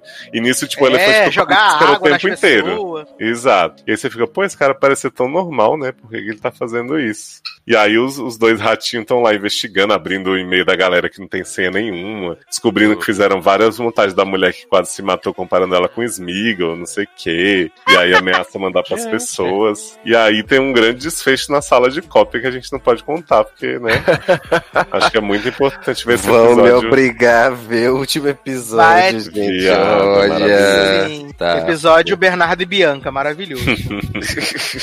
O bom é que os dois episódios bons são sobre animais, né, é verdade, tem, é uma rima visual, provavelmente. isso. Sim. Eu tenho certeza que gravaram esse negócio falaram assim: vamos pegar esses dois que ficaram bonzinhos e deixar no Né? começo e no fim pra esquecerem o meio, né? Sim. Assim- esses aqui são bons, o resto você joga qualquer coisa. Exato. Eu, eu gosto bastante, por exemplo, de Goosebumps, que tem uns episódios bem idiota, né? Até porque é um Uhum. terror mais infantil. Mas essa série, ela começa nível Goosebumps, assim, é interessante. E depois ela vira, tipo, uns clichêzão idiota, sabe? Uhum. Eu realmente fiquei, fiquei impactado. Eu também assisti ela inteira de uma vez, porque, como você falou, é tão curtinha, né? Que é como se você tivesse visto um filme só. Mas eu recomendo realmente só o primeiro e o último. Assim, E não foram- ofende os outros. Você não fala, meu Deus, morri. Não. Fora esse do, da escritora aí do laboratório, né? Tipo, você não fica entediado vendo, mas dá uma frustraçãozinha. Não, ele te, entre- ele te entretém. É, acho que isso é o principal. Você e tanto filme de terror é assim, né, Sassi? Você começa vendo, acha bom, depois o final estraga tudo. Não é, menino? Olha. Tem gente dizendo que Midsommar é bom, menino. Menino, que é na onde? tenso. Quando? Quando que Midsommar foi bom? tu assistiu, Léo? Assisti, Henrique me obrigou. Ah, tá. Eu não falei- quando o Léo tava tá assistindo, eu baixado, mas falei. Menino, tava na Amazon. Tá, eu ia ba eu Hum. baixei e aí a gente descobriu que tava na Amazon. Eu Ah, falei com o tá. Leózio, falei, Leózio, sai daí, você vai morrer. Não, mas vai ter um Erika Smalltalk maravilhoso, aguardem. Eu, eu, eu percebi que eu detesto o filme desse homem, desse diretor, né? Que Então, eu não tive Hereditário. coragem de ver Hereditário ainda, né? Eu sei o É, final. também não. Mas Eu o Henrique não quer ver comigo, ele me obrigou a ver esse ruim, não quer ver o que, né? Dá medo mesmo. e eu não consigo ver sozinho, então. Hum, É, Hereditário tem muito grito de Tony Colette, né? Preparem-se. muito grito, muito grito. Mas é isso, né? Leozinho, que belíssima Opa. canção iremos tocar para passar para o próximo bloco desse podcast. Que belíssima canção iremos tocar para passar para o próximo bloco deste episódio, senhor Eduardo Sassi. É, não tem como, né? I Love You, de Hayley Steinfeld. Adoro! Melhor sample de todos os tempos. Maravilhosa. Pegou a música inteira de. Como é? Annie Lennox e fez Annie outra Lennox. maravilha de sua carreira. Olha, tão, injustiça, tão injustiçada, né, Hayleyzinha, né, gente? Eu acho que Hayley é o que eu sempre digo, menina. Ela tá se divertindo na vida, ela não tá preocupada em irritar realmente. Exatamente. É, não, é bom, e é bom, né? Porque, tipo, ela não lança álbum, né? Ela só lança um Exato. single mesmo. E é isso aí, é sucesso. E vamos que Quem vamos. quiser, né? Quem quiser que compre, quem não quiser, paciência. Exato. E aí ela chega. ela- ah. Maravilhosa. Então vamos tocar Hailey Steinfeld, né? Dickinson. E a gente já volta.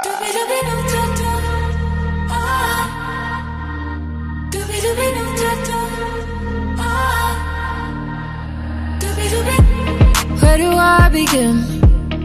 I'm sitting here jaded. Yeah, I fell asleep with the makeup still all on my skin. Wide awake again. I'm praying I make it. I'm stepping the 12, but it's somewhere I've already been. Diamonds won't fool me, cause I'm too far gone.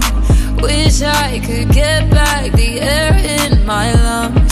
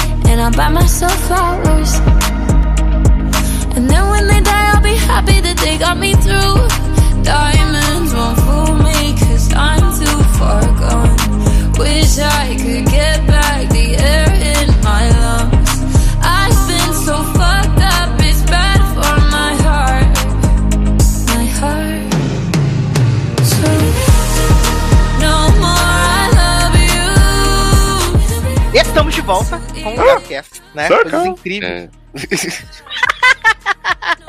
Amo, amo. Saudades, Circle. Vou até rever. Uhum. Que? Mentira. Um Vamos. Velesirk. vamos falar aqui então de mais uma sériezinha, que agora é uma sériezinha da TV aberta, né? Da NBC. Estreou aí na. Na verdade, eu descobri que ela ainda não estreou. Ela só Ah, estreia é? no final do Oi, mês. só É, preview. ela só estreia no final do mês, só um preview. Ela estreia dia 30, que é Council of Deads, né? Série protagonizada aí pela mulher de Michael Scofield, né? De Prison Break. Sim. Né? É, que perdeu a cabeça e continuou viva, né? Essa, a mulher do Sarah Michael, Wayne. mulher do Rick, Sarah Wayne Callies. Exato. E a temática da série é muito, muito simples, né? A, a, a Sarah, ela é casada com. Eu esqueci o nome do homem, é Peter? Fugiu o nome do marido. Eu só Que sei essa- o, o ator, que é Rupert, alguma coisa, né? Ah, então vai ser Rupert mesmo. é Casada com Rupert. e eles são uma família feliz, eles já tinham uma filha do primeiro casamento. E eles têm mais três filhos, né? Mais três filhos. JJ, a, a meninazinha que eles adotaram. São quatro? acho- São? Eu acho que são quatro. Será? Eu vou até consultar aqui pra poder passar as informações corretas, né, gente? Olha, eu tô vendo aqui no IMDB, tem Charlotte Perry, tem Robin, Uhum. que é a mulher. Aí tem uma tal de Lully aqui, que é Michelle Weaver, não entendi, é sapatão? Ah, Não, é, é- Lully é a filha mais velha. É a mais verdade. velha. Então tem a É, Lully, a Charlotte, aí aqui pra baixo tem, é porque o MDB tá super, tem o Tem o JJ. e tem o JJ. DJ Porque tem, JJ, é, JJ é o grande twist da, da temporada, né? É o grande twist do episódio do JJ. Sim, maravilhoso. Que Ficou esse homem, a gente, que a gente vê esse homem lá. é, J- a gente começa o episódio com o JJ segurando naquelas cordinhas de tipo de acampamento pra pular no lago. E aí toda a família torcendo pra ele. Vai, JJ, é isso aí, você vai arrasar, vai ser demais. E aí o pai vai lá, pula com ele e tal. Depois ele recebe uma ligação, né? De que ele tá com um câncer na perna. E aí tem que rolar o tratamento e tal. E a o episódio. Taylor, não sei se ela assistiu o episódio, né? Não, não, assisti não. Esse episódio episódio ele vai se passando em estações. pouca Então, coisa, né? é, co- é, acontece muita coisa. Eu falei com o Leózio que é, é um episódio que acontece, acontece muita coisa, porque só nesse primeiro episódio passa, tipo, um ano e meio nesse primeiro inclusive, episódio. considerei que a série acabou. Pra mim. também funciona, também funciona. Não vou, não vou mentir. Funciona. Que eles vão fazendo por estações, né? Aí a primeira é. Tá no, tá no final do verão, né? Então vai começar no Gilmore Girls, outono. É. E aí o que acontece? Descobre que o cara tá com câncer, aí pula pra próxima estação. Ele acabou de fazer a quimioterapia, tá voltando pra casa, tá com uma prótese na perna, a esposa dele engravida, né? Apesar de tudo. E aí troca a estação de novo, a gente descobre que o câncer voltou quando o neném o neném mais novo dele nasce, e aí ele decide criar esse conselho de paz, porque eles têm um vizinho que ele é o padrinho do Alcoólicos Anônimos, tem o melhor amigo da esposa dele e o melhor amigo dele, né? Porque ele, é, ele era, ele queria, o sonho dele era ser chefe de cozinha, mas por causa da família e tudo, ele acabou não não tornando esse, esse, esse sonho. Então ele tem o melhor amigo, que é chefe de cozinha, o melhor amigo da esposa e o cara que ele é padrinho no Alcoólicos Anônimos. E aí ele decide montar esse conselho de paz, né, com essas pessoas que já estão na vida das crianças, para essas pessoas poderem tipo passar os ensinamentos de um pai para as crianças e tal, não Porque sei o quê. afinal, uma mãe sozinha não é capaz, né? É, não, eu eu entendo que ele queria criar um- sei, uma, uma rede de suporte pra ela, porque ele sabia que ia ser pesado, né? Ainda mais com o neném novo e tal. Sim. E aí ele morre, né? Ele morre. E quando ele morre, é, fica o climão O horrível. espírito E aí- dele. Tá... Ainda Ele morre. Aí as crianças estão, tá tipo, se arrumando pro velório e tal. Aí a Charlotte tá no armário, não quer sair. Aí um dos pais vai lá e conversa com ela. Aí no armário dentro pais- do guarda-roupa mesmo, viu, gente? Não é sexualidade, não. É, não, porque ela é, porque ela é novinha ainda. E aí, de repente, chega a avó das crianças com o JJ vestido de menina. E aí ela fala assim: ah, que era mais fácil. Era mais fácil botar um vestido, já tá pronto, não sei o quê. E aí a Sarah fala assim: mãe, ele não é uma menina. É ela. E aí a, a avó fala assim. Aonde que uma criança desse tamanho tem idade pra decidir se é homem ou se é mulher, não sei o que e tal. E a gente descobre que JJ é um menino trans, né? E ele é muito fofo. Ele é muito, muito fofo. Ele é muito fofo. Ele é muito fofo. E aí tem esse velório, e aí já corta e já é tipo o casamento da filha mais velha. E aí eles estão meio que começando a se recuperar. E Casamento aí, o- com o Marcos de 13 Reasons, que tá viadíssimo, né, na série. Mas aparentemente. Leózio hétero. falou: não consigo acreditar que esse homem é. hétero." Não dá, gente. Ele fica toda hora se requebrando pra ela. E aí ela é o casamento, e aí tem os três pais levando ela no altar, que é muito fofinho. Eles lá, tipo, dançando. Aí a, a, a Sarah Wayne fala lá: Ah, eu não vou conseguir mais ser feliz e tal. Aí o amigo dela fala assim: Não, você vai conseguir sim, a gente tá aqui pra te ajudar, pra te apoiar. Aí eles vão, aí eles ficam dançando no casamento, não sei o quê. E aí no final do episódio eles fazem a palavra love, né? Com as pessoas da série e uns foguinhos Oh. saindo e acaba o episódio. Happy E ending. acabou a série. Sim. Hum, legal, gente. Uma coisa que eu não entendi: esse casamento foi no fim da- das quatro estações ou foi, teve um tempo maior de jump? Três, me três meses depois da morte do pai. Por que, que essa mulher casou assim tão cedo, gente? É, na- é porque ela descobriu que ela amava ele e eu acho que ela percebeu que, tipo, Hum. nada é, é definitivo, sabe? Eu achei que a série ia, tipo, pass ir passando muito tempo a cada episódio, assim, do tipo, vai mudar os atores, crescer as crianças e tal. Eu tinha sentido essa vibe. Não, eu acho que agora vai vai ficar mesmo, tipo. Seguir normal, a- Parenthood, né? Exato, a gente te- conhecendo como é que vai funcionar esse novo núcleo fa- familiar, né? Com tantas pessoas. E com qual dos pais do conselho você acha que Sarah vai ficar? Mas com o amigo do marido, óbvio. Porque então, o, mas, né? que o amigo dela é gay e o outro é Ah, mas Max tiozinho, né? também. Garoto!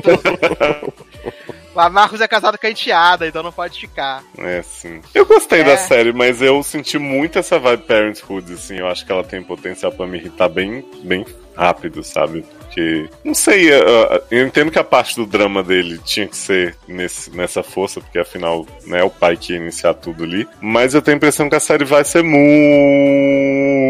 melodrama, sabe? Tipo, não teve uma comédiazinha pra aliviar, tipo, era Brothers and Sisters. Mas eu acho que é, todo ano agora a NBC tá nessa vibe de tentar encontrar a nova This Is Us, né? Sim. Eles estão nessa vibe de tentar encontrar a nova This Is Us. Ano passado eles tentaram com aquela The Village, que era um dramalhão sem fim horroroso. E aí agora estão tentando com Council of Deads. Que eu A Million acho- Little Things não é deles, não? Não, a Million Little Things é da ABC. Ah, que fez a nova Mas é- This Is Us, né? Que tentou fazer a nova This Is Us, né? Com muito câncer, né? Toda, toda Sim, temporada agora e é um câncer. hit da Globoplay. É o hit da Globoplay, exatamente.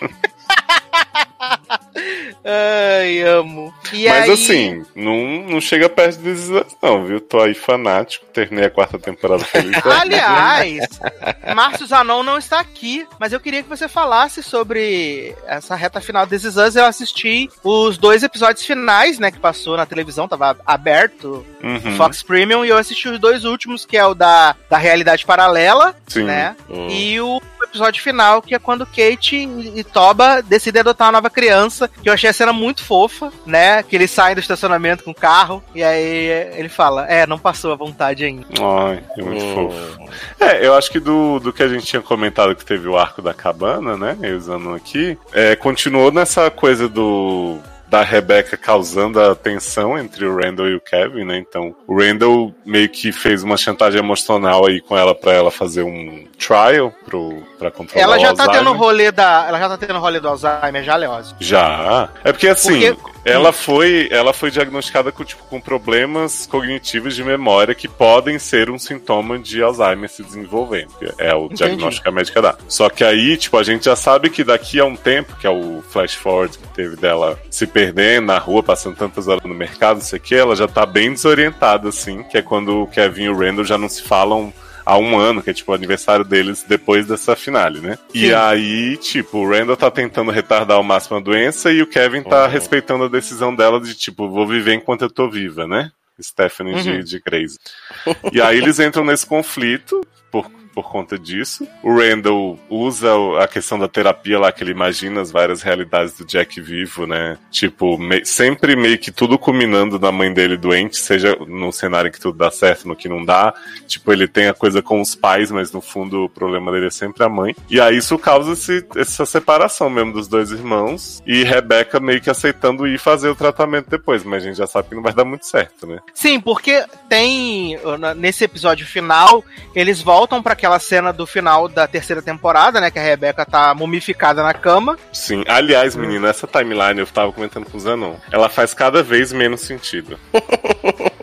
Porque, tipo assim, não bastasse a Rebeca estar com 190 anos nessa cena, a gente descobre a questão dos filhos, né? Que tem nesse episódio. Então, Exato. tipo assim, o filho do Kevin, que já tinha aparecido antes, que é um menininho de, sei lá, no máximo 10 anos, pela aparência que ele tem, Uhum, ele é filho do Kevin com a Madison, né? Que é a melhor amiga da Kate do grupo de apoio. exato. E aí, se você pensar que em 10 anos Rebecca chegou nesse ponto, é um Alzheimer realmente muito agressivo, cara. Porque Muito a bicha, agressivo, tipo... exatamente. E aí, tipo assim, o Kevin e o Randall também estão muito mais velhos do que eles estariam em 10 anos. Exato, exato. Parece que passou pelo menos uns 15 a 20 ali. Exato. E aí, tipo, a Kate não apareceu ainda no futuro, né? Mas a gente já sabe que tem essa filhinha aí, porque a gente vê o flash forward do Jack, filho do Toby da Kate, tendo um filho e a irmã aparecendo, né? Pra. Viado, eu tive uma impressão muito grande de que o menino cego tava olhando pra irmã no, no, no, no- episódio. Quando ela chegou, quando ela chegou, quando ela chega pra ver a, o neném, o, o, o neto da Kate, Uhum. viado, eu tenho a impressão de que ele olhou pra ela assim como ele estivesse enxergando assim. Ah, ela. não, mas é porque ela se anuncia e ele segue o som, né? Vou, vou aceitar isso. Eu acho, não sei dizer se foi erro do Não, eu, ator. eu, fiquei, eu fiquei com a sensação de que, tipo, ele olhou pra ela, sabe? Olhou enxergando. Sim. Mas nada que desabone, assim. Eu achei o episódio muito bom. Acho que agora que vamos ter todas as pausas, porque não tem mais nada pra assistir por da, da, da Corona, acho que eu vou assistir a temporada inteira. Vê, vale muito a pena. Eu achei vou- interessante que, assim, eu comentei com os anões, eles começaram a temporada com a coisa dos Strangers, né, que era a Jennifer Morrison, o namorado da Deja, e o Jack, que é o filho do futuro, e a gente não viu quase nada deles, sei lá, da metade pra frente, ficou só focado nos irmãos, assim, na família, os flashbackzinhos e tal, e aí, no final, eles botam a Jennifer Morrison acenando pra câmera, assim, tipo, ainda tô aqui, hein.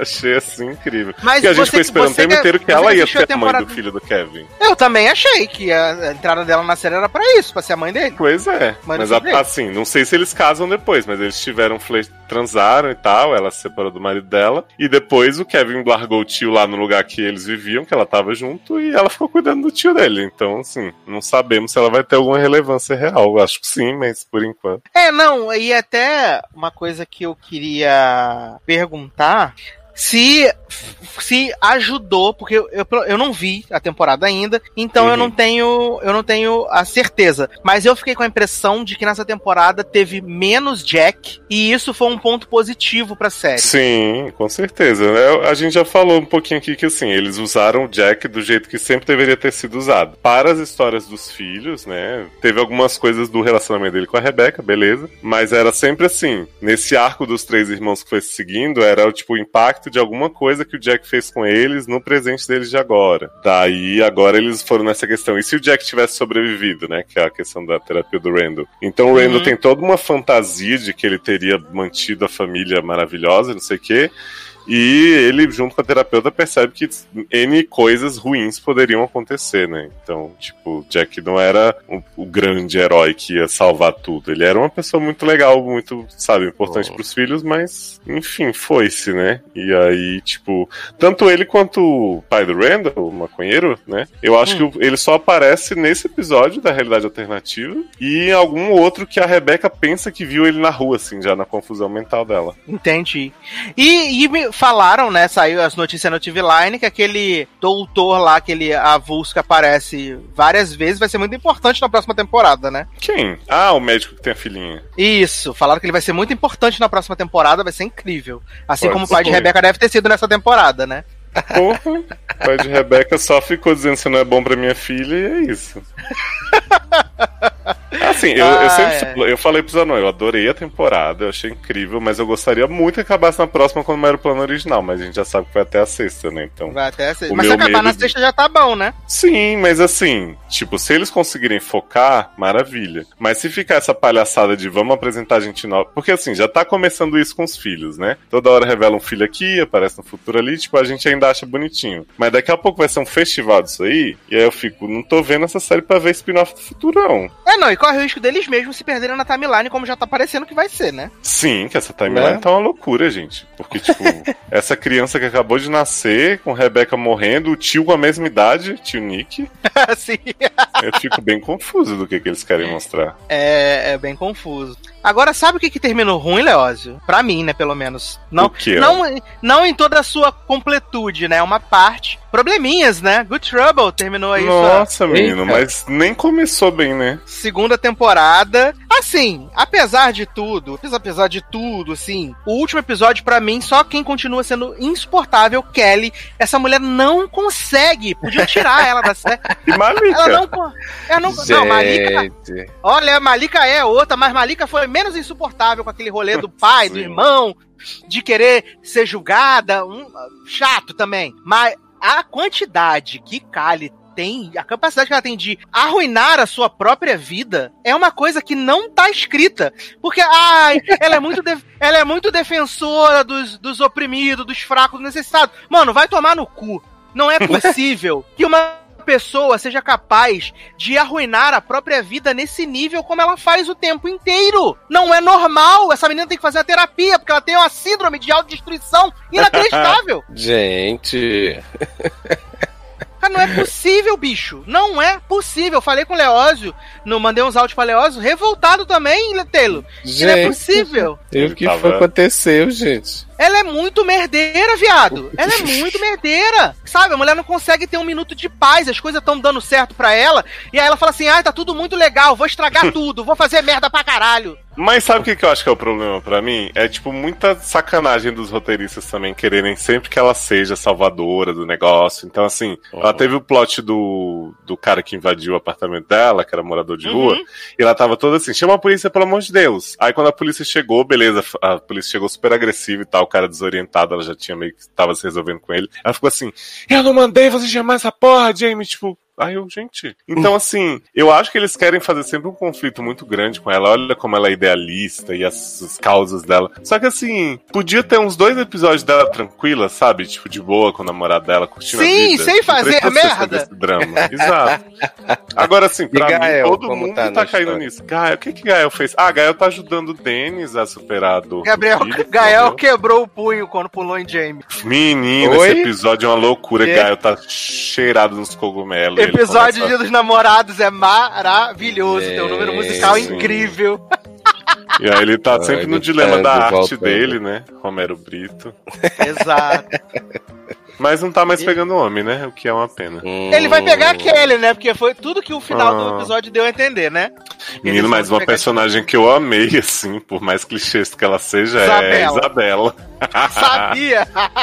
Isabela chega, Taylor, chamando o Gael pra fazer uns reparos na casa dela. Tipo, o aplicativo do rendimento, assim. E aí ela fica Exato, assim. chamou o Pereirão. E ela fica assim, ai, mas você é gostoso, é, se eu pagar mais, não sei o que, você fica comigo tal, toda se Sai jogando. Fica, pelada, gente. Aí Gael fica morrendo de nojinho dela, mas avisa pra ela que tem vaga no. Coulter, porque a Kelly saiu, voltou, né, de saiu de novo no episódio de Natal da, do Loft com a Mariana. E aí Isabela vai morar com Mariana e começa a dar em cima de Raj, na frente da sala de Mariana. Descaradamente. Descaradamente. Ela senta em cima de Raj assim, aí fica sarrando nele assim, Mariana. Ah, tá tudo ótimo. Menino, falar nisso, tem umas cenas de Raj comendo Mariana pensando em Isabela que eu pensei, essa porra é HBO agora mesmo? Sim, Tipo, os dois gemendo assim e mostrando o movimento pélvico. sim, sim, sim, sim, sim. Fiquei chocado. E o plot de Raj ajudar Isabela nas festas infantil? Nossa, gente, quando ele aparece na, na call do trabalho com roupa de gnomo, é maravilhoso. O Eva, a cara do Eva é a melhor de todas. O Eva está vestido como um elfo. Gente, Evan continua sendo o reizinho da porra toda, né? Os plots dele com Mariana, vibrei. Foram Cada um. maravilhosos, gente. Eles fazendo blindside no, no Alex e no outro maluco do time. Gente, Pois é. Eu queria essa série só da, da empresa. Porque assim, a Sherry Cola, né, também não tô mais aguentando com esse plot desses povos do stand-up dela. Que fica brigando, Ah, é. não sei o quê. Mulher ai, roubando as piadas Vem, dela. tá E namorar, stand-up terminou aí. com outro namorade. É uma loucura. É, ela terminou com o namorado por causa da, da colega que ia ensinar ela a fazer stand-up, né? E aí a colega Hum. que tá ensinando a fazer stand-up agora tá roubando as piadas dela, porque ficou com ciúme E que ela tá foi pegando chamada pra... aquela ex dela que ia casar com outra menina, sabe? Isso, Eita pegando a porra. ex. Exato. É o rebuceteio total. É, tudo pra manter o sapatão na É, série. eu vejo essa série ainda por Mariana, Eva, é, Dávia e Denis, que também encheu um saco um pouquinho, mas eu ainda gosto do casal e finalmente estão juntos, né? E eu Sim. amei, Sácio, o plot da Dávia descobrindo seu privilégio branco na escola. Exato, lendo livro Não maravilhosa. Pois é. Malika deu um livro pra ela ler do Privilégio Branco. E aí foi um Olha episódio aí. inteiro dela, dela lendo, vendo os, o- os privilégios dela. Não, assim, eu gosto de Davia e Dennis. Eu acho que agora que eles finalmente se resolveram, acho que vai ser mais simples. Mas pra mim, os melhores plots até agora têm sido de Mariana. Tanto na Uhum. empresa quanto o rolê dela com Eva. Finalmente se pegaram, né? E é isso aí, sucesso. É isso que o Brasil tava esperando pra ver. Nossa, e Eva é É. gostoso pra caralho. Que a gente tava esperando pra ver. Calma, senhora. Agora, Urso, Kelly, né? agora Kelly, o que tenho a ver, não aguento mais, de verdade. pois é. Não aguento, não aguento. Agora, uma série que me deu muita alegria foram as nossas fontinhas, que acabou a temporada assim, Leózio. Acabou a temporada. Ah, é? Final de temporada. É, final de temporada. Tem certeza? Absoluta. Garoto, eu acho que essa é maior. Não, acabou a temporada e o pior, ainda não foi renovada. Chocado. Mas e aí, o que aconteceu? Não, pra mim, acho que, assim, eu gostei bastante da temporada de Fontinhas. Acho que foi uma temporada que, tipo, muitos personagens tiveram destaque. Jaqueline teve um destaque maravilhoso. Eu adorei Jaqueline nessa temporada. Richard teve, Sutton cresceu. Acho que o plot que eu gostei menos foi da Jane, que ela acabou ficando muito presa nesse rolê do Ai, Pink nossa, Stripe. Todo dia, Ela passou sonhando, Os tá 10 saindo. episódios nisso. Sim. Ela passou os 10 episódios nisso, sabe? Não, e sabe que eu Ah, até isso é- gostei do plot dela, do tipo, ah, agora que que eu vou fazer a cirurgia, né? Por conta do, do medo que ela tem de ter câncer como a mãe. É, a entrevista dela pros 35, não sei o que, a evolução da carreira dela como escritora, eu tava gostando. Mas esse negócio de tipo, ai, mentiu pra mim uma vez, vai conseguir mentir de novo, vai aparecer o shortzinho que eu falei pra Zanon, né? Essa série me enganou, achei que shortzinho ia ter pego Ryan. Fiquei esperando. Tinha uma promo só focando nisso. No fim, a Short separou da mulher e não contou, e aí ele não me contou, então ele é mentiroso, né? Foi demais, gente. É, eu achei que eles pesaram um pouquinho a mão e graças a Deus não pesaram a mão em Adina e Cat, né? Que Cat teve outros rolês lá de descobrir sua sexualidade. Foram ótimos de usar- os Cat. Vários que não levaram a nada, né? Como o da cantora lá que ela queria tirar do armário, não deu nada. Exato, foi do nada pro lugar nenhum o plot. Achei que elas iam se pegar. Pois é. não. Aí teve o melhor plot do mundo, que foi ela se descobrindo bissexual e comendo o homem com cintaralho. Teve o cintaralho colorido, Taylor. o Cintaralho do arco-íris. As Gente, séries do Freeform estão muito ousadia e alegria. Não, gente, essa cena, porque, tipo, ela tá pegando uma menina e aí o bartender tá assistindo a briga, né, Taylor? E aí, tipo, Hum. Depois que ela termina, ele vai dar em cima, não sei o que, eles se pegam. Aí ele fala assim: Você não quer me comer, não? E ela, quê? Oi? Aí fica o episódio inteiro essa discussão se ela come ou não come, porque ele fala assim: Ah, você é moderninha e tal, não sei o que, achei que você já tivesse até o cintaralho em casa. Aí ela vai escolher um cintaralho que ela se sinta confortável, pega o de arco-íris. Gente, é... e, e pior que é bonitinha assim, a evolução da relação deles, sabe? tipo, eles estão conversando no outro dia na, na Kanchiskan, assim, e aí o homem tá tipo, ah, te, te quero muito, tô com tesão, não sei o quê. E aí ela derruba coisa na cama fala, tá tudo molhado aqui. Ele, isso, ai, tá molhadinho e tal. Aí chega a Dina pra estragar tudo e fazer Cat perder o emprego por, por denunciar. Como é? Ai, gente, um plot político insuportável do homem que votou a favor de terapia de conversão. Tentou militar muito, assim, do Estado, mas foi longe. Porque o plot, Taylor, é o seguinte: É. a Dina, a Dina é fotógrafa, né? Ela tirou umas fotos lá. E aí, um menino que aparece nas fotos, ele foi pra aquele rolê de terapia de conversão e ele se Aham. suicidou. E aí eles queriam fazer uma homenagem, botar na revista, que agora a revista é digital apenas, né? É apenas digital. Vulgo sítio, né? É. Aí Web eles sítio. queriam. Aí eles queriam fazer, botar o menino lá. E aí foi vetada a matéria, né? Porque não pode. Aí a Dina, detetivona, e Cat, detetivona, descobriram que o dono da, da, da editora. Ele patrocina um senador que é a favor de terapia de conversão. Hum. E aí, Cat e a Dina conseguem com a secretária dele os registros bancários dele, de que ele fazia as doações, que ele apoia, não sei o quê. E aí, Cat e a Dina têm a brilhante ideia de invadir o restaurante onde o cara tá almoçando pra ameaçar ele, falar assim. Lindão, se tu não fala, se tu não deixar a gente postar a foto do menino que morreu, nós vamos expor você na internet. Aí o homem tá jantando, almoçando com a filha dele, que é advogada. E ela fala assim, linda, se vocês fizerem isso, vou processar vocês. Vocês nunca mais vão trabalhar na vida de vocês, vou arruinar a vida de vocês, e é isso aí.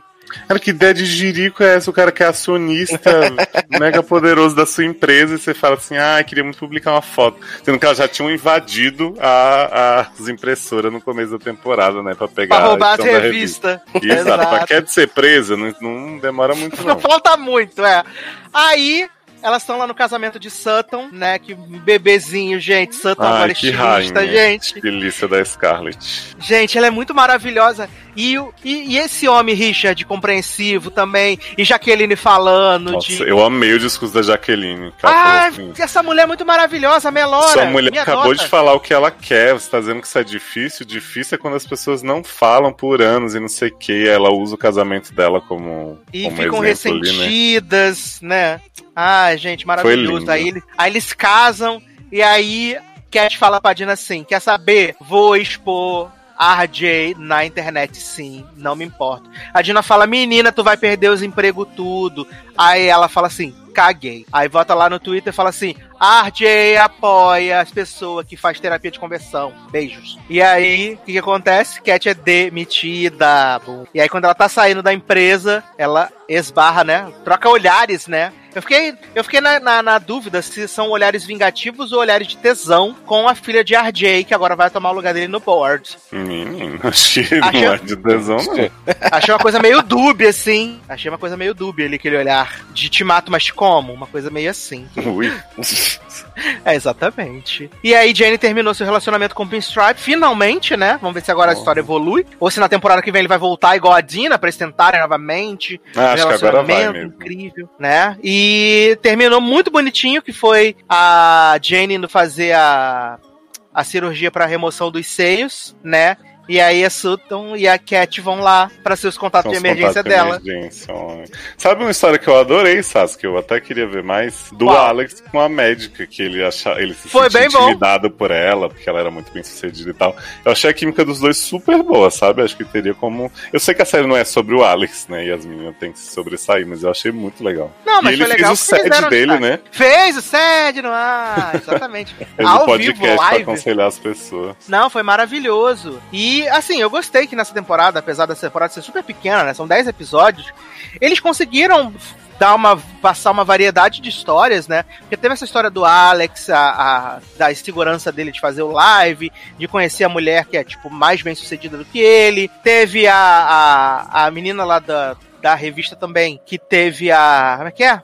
A amiga que fazia o rolê do. Do. Do, do vibrador, né?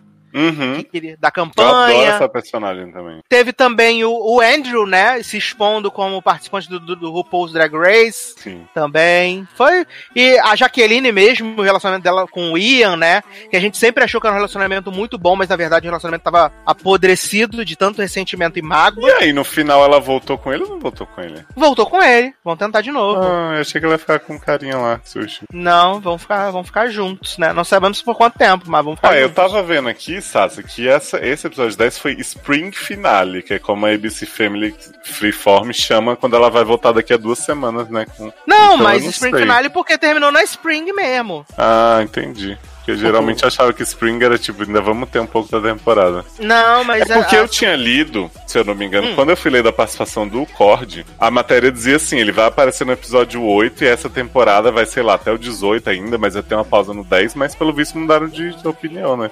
Porque tá no IMDB É, até o até- 10 só. Eu tô até procurando alguma coisa aqui. Se tem alguma coisa. Ah, ah, ah, não, tem um vídeo da. É, só tem um vídeo da Kate Stevens falando para as pessoas ficar em casa, Uhum. né? Só isso mesmo, a princípio. Assim, se voltar pra uma segunda parte, também é show, a gente também ama. E se É, voltar pra quinta temporada, quinta a gente vai amar.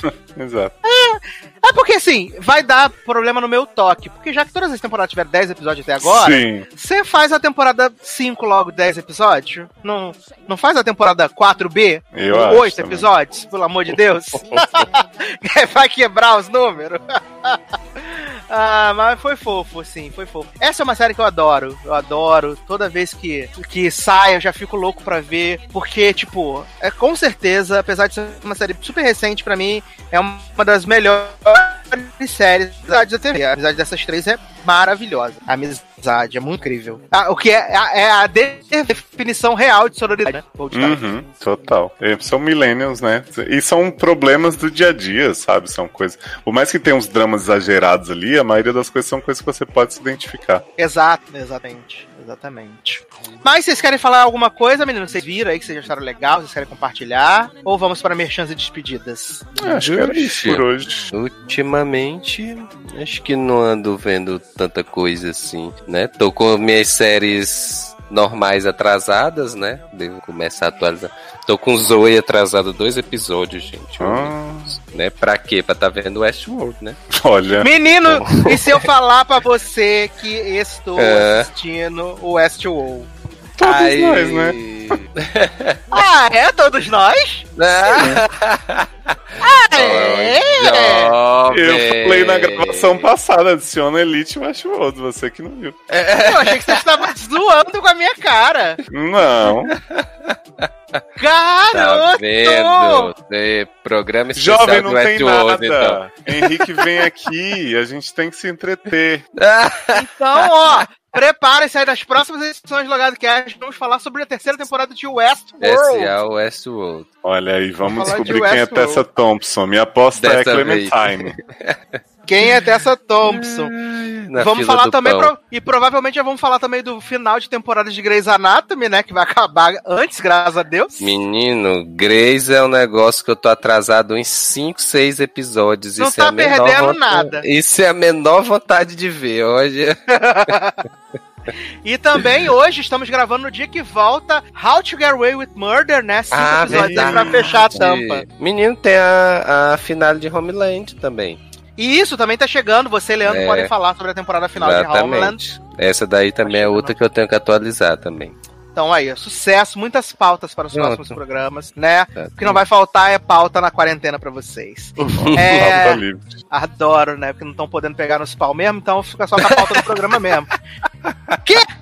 É. Vamos então pra merchandising despedidas, Leozinho. Vamos lá, meninos. Seriadores.com.br. Vocês podem ouvir os SA se saírem, né? Tem um tempinho aí que não rola. O último foi sobre Fronteiras do Universo. Meus programas solos, ao Léo. E no SED nós aconselhamos as almas torturadas. Adoro. E aí, Teilinho, merchandising despedidas. Bom, estamos por aqui no logado, né? Esses tempos. É, e aí na holding quando surgiu a oportunidade. De resto, Taylor Rocha aí no Twitter, no Instagram, né? Tentando aí é, contar a quarentena no stories do Instagram, né? Todo tempo, pra tentar manter um, um mínimo de Quem não, né? sanidade. Exatamente. É, mas de resto, só aquela mesma frase de sempre: fique em casa, por favor, né? Porque Exatamente. precisamos sair de casa no futuro. É verdade, por favor, estamos, não estamos aguentando mais. A gente quer ir pro shopping, a gente quer bater perna. Né? Quero bater perna. A Nazaré toda, só a gente. Eu quero aproveitar aqui e mandar beijos e abraços para as pessoas que comentaram na última edição do nosso Logado Cast, que a gente falou de Elite, falou da nossa barra na Coronga Tour, né? Temos aqui Levi Ventura, Natália Silvestre, Fabiano Carlos, Luiz Felipe, Mariana Barbosa, Marcelo Soares, João Neto, muito obrigado. É, as pessoas ficaram impressionadas, né? Porque falaram, gente, vendo as fotos nos, nos Instagram, tava tudo show. Não sabia as, as coisas que você estava passando na, nas viagens. Mas é isso, né, gente?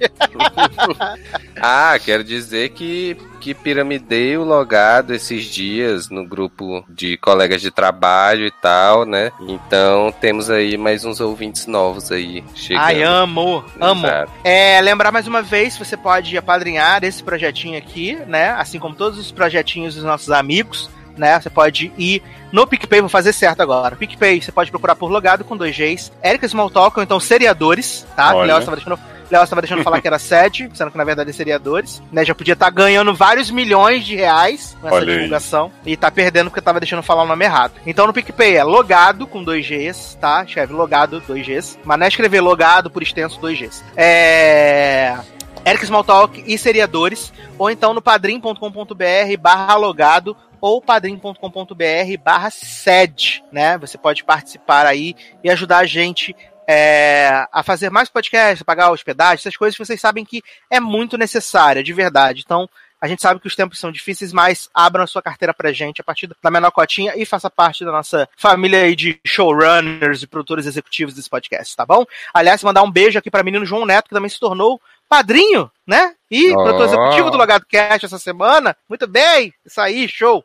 É, Então é isso, vamos embora. E lembrando, como o Taylor já falou, o Léo já falou, o Leandro já falou, fique em casa, se puder, E fique em casa, tá bom, gente? Porque a gente ajuda a passar mais rápido por esse momento. Não acredita nessas pessoas que estão falando, ah, é só uma bobeirinha, é só. não tá acontecendo nada, que no meu bairro tá super tranquilo. A gente tem que ver o que tá acontecendo ao nosso redor. Não é porque no nosso bairro não tá tendo, aonde perto das pessoas que a gente conhece não tá tendo, que é mentira, que é, ah, meu Deus, querem estragar a economia. Não é, gente, é, é sério. Então se cuidem, cuidem das pessoas que vocês gostam, tá bom? Fique em casa, tá bom? Então Exatamente. é isso, meus queridos. Um grande abraço, até a próxima e tchau. Oh!